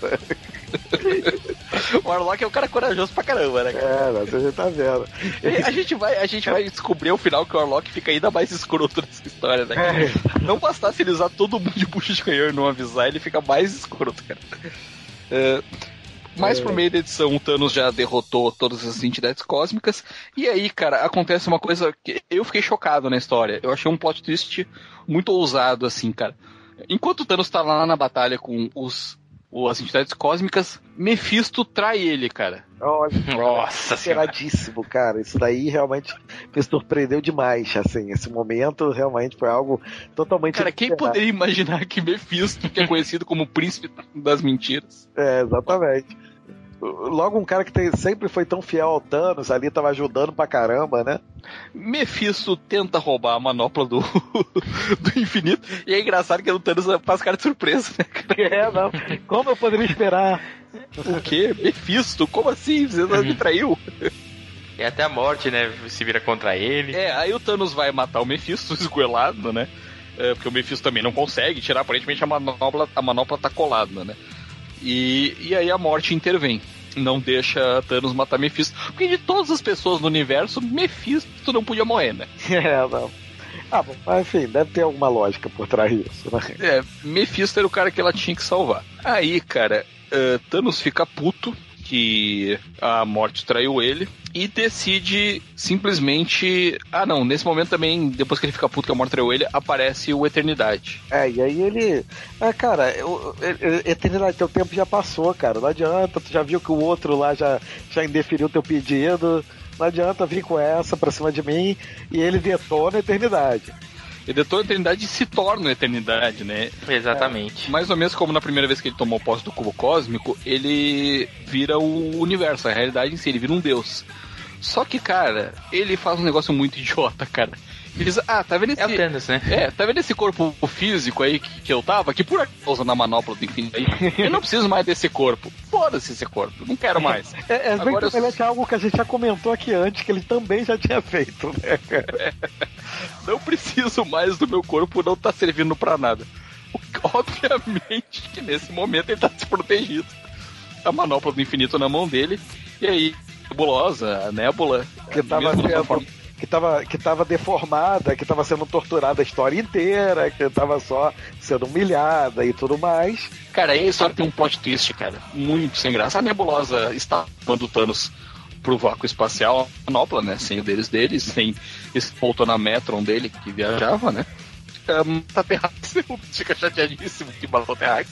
Fura a boneca inflável, né? É, por aí. Puta, cara, o que que eu fiz, cara? Até me mandou pra cá, agora eu tô fudido. Terrax você podia ter torturado ele, prendido, matado, mas ela achou que era uma boa só exilar. Foi gente boa até, perto do que ele fez com ela, né? Não, gente boníssima. Não dura uma página isso, porque na página seguinte o Doutor Estranho resgata ah, e já tá junto do Adam Warlock e do surfista e diz o seguinte: Olha, então tu era um cara ruim pra ficar com a manopla do infinito, mas a nebulosa, ela é louca. Tu não era. Não, é, tu- você era Cara, tu era um cara não. mal. Você era perfeitamente não. Evidentemente que o surfista começa a se pegar, e aí o, o Adam Warlock resgata o que sobrou dos heróis pra tentar a né? A turma do, do- deixa disso. Do nada aparece o Thor, cara. Ele chama o Hulk, o Senhor do Fogo, e o Doutor Destino, que não tinham morrido de fato. Mas o Thor, cara, tava morto nesse momento. É verdade, passou despercebido, ele esqueceu. Certeza Passou que esqueceu. batidaço, cara. Passou batidaço. O Thor tava morto, tinha virado picadinho de vidro. É. Mas ele aparece. Agora, agora, aquele momento que a gente deixa uma margem de dúvida aí pro ouvinte, se quiser procurar e tal. Procura, talvez em algum Taim tenham justificado isso. Não Pode acredito, não acredito. Mas, É, também. mas não. eu vou deixar aí para que nossos ouvintes mais atentos e que queiram pesquisar isso aí descubram se aconteceu alguma explicação nos Tains. É, mas eu acho que não, porque senão eles o cara, ah, não, é, apesar de ter virado picadinho, conseguiu voltar. Aí aquele asterisco, claro, né, a ver a história e tal. Mas acho que não, cara, eu acho que tá batido, cara. O final dessa história, Thanos, vamos deixar esse negócio de amizade de lado. É, tendo em vista que a planeta é mais louca que tu, a gente precisa dar um jeito nela.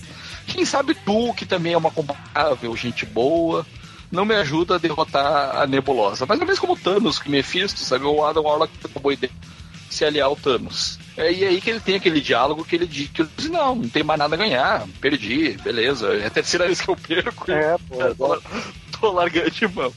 É, aí o Adam Warlock, não, mas eu tenho uma coisa que tu quer, o quê? Ah, você, eu sei a verdade de você. Eu sei que você sempre acaba dando chance, assim, né, pra ser derrotado, porque você nunca, de fato, é, domina o, o poder absoluto, né, coisa e tal. Thanos fica todo constrangido, porque o Adam Warlock basicamente olha na cara dele e diz: Thanos, eu sei por que, que tu é virgão. Não, é, e, e pega meio mal um, um cara ficar falando, eu conheço você melhor do que você mesmo e tal, não sei o que. É um constrangedor, eu ficaria constrangido também. Aí o Thanos, é, tá, tá, tá bom, vou te ajudar, mas não prometo. É, não, então não fica espalhando também muito isso por aí, não. Vamos parar com esse papo. E aí volta todo mundo, e aí é basicamente uma repetição da edição anterior, só que agora todo mundo contra a nebulosa e não contra o Thanos. Tá ali todas as cósmicas presas, a nebulosa dá porrada em todo mundo, porque ela manopla assim, até eu, sabe? E nesse meio tempo, enquanto tá rolando esse quebra-pau, e a nebulosa tá tentando de matar o que restou do, do universo Marvel, o Adam Warlock foge com um surfista pra dentro da joia espiritual. Ele consegue distrair a nebulosa tempo suficiente lá pra fugir pro mundo espiritual. E aí, cara, ele, ele a função que o Starling criou pra derrotar a nebulosa, já que ele não ia usar aquela que, que o Thanos botava, porque a nebulosa não tinha esse problema, era mais. é, uma pessoa mais bem resolvida que o Thanos. Já fez terapia. É, tinha feito terapia. Ela era só louca, mas ela era bem resolvida. É. Ele é interessante. O que, que o Adam Locke faz? Como ele era o senhor da joia do mundo espiritual, de toda aquela introdução longa que nós fizemos, é, ele tinha mais poder dentro do mundo espiritual, o que é da joia espiritual, do que fora. Então, basicamente, ele usa todo esse poder dele para dominar a joia espiritual e, a partir daí, dominar o resto das joias do infinito. Isso. Hum. Exatamente. Não, e tem um detalhe que a gente esqueceu de falar, que nesse meio tempo a nebulosa, pra falar, ah, Thanos, você não. É, você não é de nada. Pra, pra me vingar de você, eu vou fazer o nada. seguinte: lembra o que você fez, que matou metade do universo? Ah, então, eu vou desfazer, Ah, tá na demais. verdade, viu? ela caiu nos jogos mentais do Thanos, né? O Thanos ficou naquilo, ah, você não consegue fazer metade do que eu fiz até agora. Você não chegou tão longe quanto eu e tal. Ela, ah, é, não cheguei. Então é o seguinte, vou desfazer tudo que tu fez. Vai, tu, esse negócio de 50% da população ter morrido, ter desaparecido. Não, volta todo mundo, volta todo mundo. Só que ela eh, também liberta as entidades cósmicas, Isso, né? foi isso. Ela de liberta as entidades cósmicas. Que, que agora aprenderam, né? Não vai, mais- não vai, não vai mais de um em um, agora é, é montinho em cima da nebulosa. Aí até enquanto o Adam Locke tá lá na, na joia espiritual, a nebulosa tá lá metendo cacete nas entidades cósmicas, né? E ela é, assim, é um pouquinho mais violenta que o Thanos, né? Porque quando o Thanos vence as entidades cósmicas, ele só aprisiona lá, deixa no campo de êxtase. E quando a nebulosa derrota, bota esse cara todo distorcido, o pescoço todo virado pro lado errado. Isso, lá no templo dela. Uhum. E aí, tipo, o Adam Locke de dentro da manopla, né, da, da- conectado com as joias, ele cria um, é, vamos dizer assim, uma retrocarga, alguma coisa assim, que a nebulosa acaba, a luva acaba caindo da mão da nebulosa, né? E aí é o famoso quem pegar é dele. Isso, aí o, aí o Doutor Estranho já se liga e já fala, ó, tá na hora de chamar a galera, os reservas, né? E aí ele invoca lá o Hulk, o Drax, o Eros, o Thor, justamente por quê? Porque naquele momento o Thanos se libertou e já tava partindo pra pegar, pra pegar a manopla. É, Todo de mundo ia pegar a manopla, né? Isso, é. Todo mundo lutando lá pra segurar a manopla. E aí surge o Adam Locke que pega a manopla e fala, ah, agora quem manda aqui sou eu, filho. Cara, você só tô esquecendo de mencionar o ridículo dessa cena, porque basicamente ela cai no chão, porque ela rejeita a nebulosa. A galera se joga no chão atrás da manopla. O Hulk vai, é que segura o Hulk. o Drax Eu tô do seu lado, idiota. do seu lado, e o Drax lá segurando o Hulk enlouquecido. O Drax é muito burro, puta que pariu, né, cara? O cara como é que pode, cara? e aí o, o, Warlock, no fim, pega a manopla, né, e fala, ó, acabou o conflito. Chega, acabou. É, agora o Deus sou eu. É. Agora se prepara aí pra guerra e pra cruzada. É, aí tem um, um epílogo na história. Cara, esse, esse epílogo, cara, esse epílogo é, é também outro ponto. Outro, que, que merda nessa história, esse epílogo. Diga, vai lá. É, basicamente a história acaba assim, o Warlock na guerra dominando é, a manopla, ele, os heróis olham, olha o Warlock, né? A gente, mas era pra ninguém ter esse poder. E o Warlock olha pra ele e diz, olha, quem decidiu o que fazer agora sou eu, e some. É, exatamente.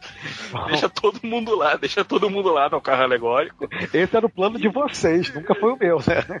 É, eu nunca disse que eu ia destruir a joia. E vai Exatamente. É, corta, é, tem um epílogo, na verdade, é a sequência da história. O Warlock já, se não me engano, é seis meses. É, 60 já dias que ele fala. 60 60 dias no futuro, num planeta bucólico, assim, com plantas, um milharal. Ele com um espantalho lá usando a roupa do Thanos. É bem roupa de Ai, espantalho cara, meu Deus, cara, que, que, que merda essa parte, cara. É. E o espantalho tem uma cara roxa, cara. É, É. E aí ele, encontra o Thanos caca, é, com uma roupinha de agricultor, assim, uma roupa rústica, né? É, e, e ele pergunta, Thanos, e aí, o que você vai fazer agora? Ah, esse cara. Em, é, a terceira vez que eu tentei dominar o universo não deu muito certo. Acho que esse negócio de ser um déspota espacial, onipresente, oni, onisciente, onipo- onipotente não funciona pra mim. Acho que eu vou ficar por aqui. Não, ó, eu, É, eu, eu- eu abro mão de ser o, o, o ser mais poderoso do universo e vou ficar aqui plantando minhas, minhas sementinhas, colhendo aqui o que, eu, o que eu eu vou plantar aqui o que eu tiver que comer, virar fazendeiro. Cara, isso não faz o menor sentido pro cara que amava a morte. E o cara que é niilista, né? É, exatamente. Ele não acredita em nada. Depois até eles retomam isso noutra saga. Esse final totalmente anticlímax, na boa. É o É um Warlock... final bem fi- filosófico, né? Ele tentou ser filosófico, mas não, Não. deu muito certo. É, não deu, porque o Warlock pergunta a Thanos, você promete se comportar? E o Thanos diz, ah, prometo. E foi embora, cara. Acredita em mim. Pronto, acabou. Aí o último quadrinho é o Thanos sentado, assim, na, na calçada da casinha dele, olhando pro nada, assim, sorrindo, cara. Ai, cara, que merda, né? Preferia a lágrima no final do Em Busca do É. É. Virou o Inholau. Puta que pariu. É, meu Deus. É, gente, esse quadrincast gigantesco é isso depois. Mas é é, quase infinito, eu diria. é um quadrincast É verdade. Não, mas é infinito. Se a gente for levar a coisa ao pé da letra, ainda tem Cruzada Infinita pra falar, Guerra Infinita, é, Abismo Infinito e o Tiendo, né? O fim do universo, que são todas continuações dessa, dessa história. E tem o infinito. É, não continuações agora. diretas, mas enfim, todas ligadas a essa história e, e pelo Tim Starlin. E já vou dar logo um spoiler: o Homem-Aranha aparece em todas essas sagas cósmicas, tá? Porque você pensa, né? Saga cósmica, espaço, aventura, Homem-Aranha, óbvio. É Lógico. É o Lógico. personagem principal pra esse tipo de história. É que nem levar o Cíclope pra enfrentar o Thanos. Tudo a ver. É, exatamente. É, gente, é, o cast é infinito, o quadrincast continua a, a de eterno, mas é o tempo dos ouvintes. Então acho que é isso, né? Vamos encerrar por aqui. Qualquer dia a gente fala as sagas que, que a gente mencionou agora. Se você achou legal, achou interessante, quer ver mais é, cast grandes sagas, é, quer ver menos quadrincast grandes sagas, as coisas, quer ver mais DC, Marvel, tem sugestão, próxima grande saga que a gente dá. Os nossos dados de contato estão todos aí. É, e-mail, Luiz. quadrincast.quadrim.com.br Nelo Laurentino, Facebook. facebook.com barra quadrincast. E o nosso Twitter, arroba quadrim, com M no final, sempre lembrando. Walter Stodic Manzak, ele teve que dar uma saidinha, é, foi ali procurar as joias de Newton e volta na próxima mega saga cósmica. É, Já falei, 25 de março, tá baratinho. é, que vai procurando joia, vai na 25 de março. Fica a dica aí do, do, do Quadrincast. É isso, até o próximo Quadrincast. Desculpa qualquer coisa, tchau.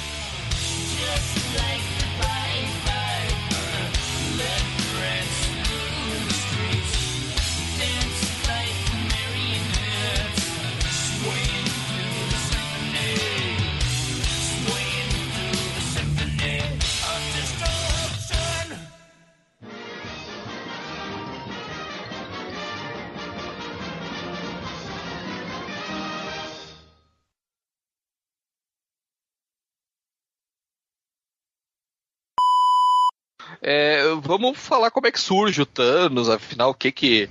é, Posso qual era o momento coisa? Pode. Ninguém, ninguém se introduziu, ninguém fa- não falou É, nome. Ah, Você falou desculpa, o nome, desculpa, você tá desculpa, ignorando a Que gente. apresentador foi- maravilhoso. Foi mal, é. Aqueles caras que estão aqui pra ajudar o Vitor. Foi mal, foi, foi mal. Vitor tá aqui pra substituir Silvio Santos. Não, É, não, não, ele não. nem se apresentou, né? Então ninguém sabe quem é ele, Tá, né? é, Todo mundo não, vou, começar, desconhece. vou, começar, vou começar do zero. Vou começar do zero.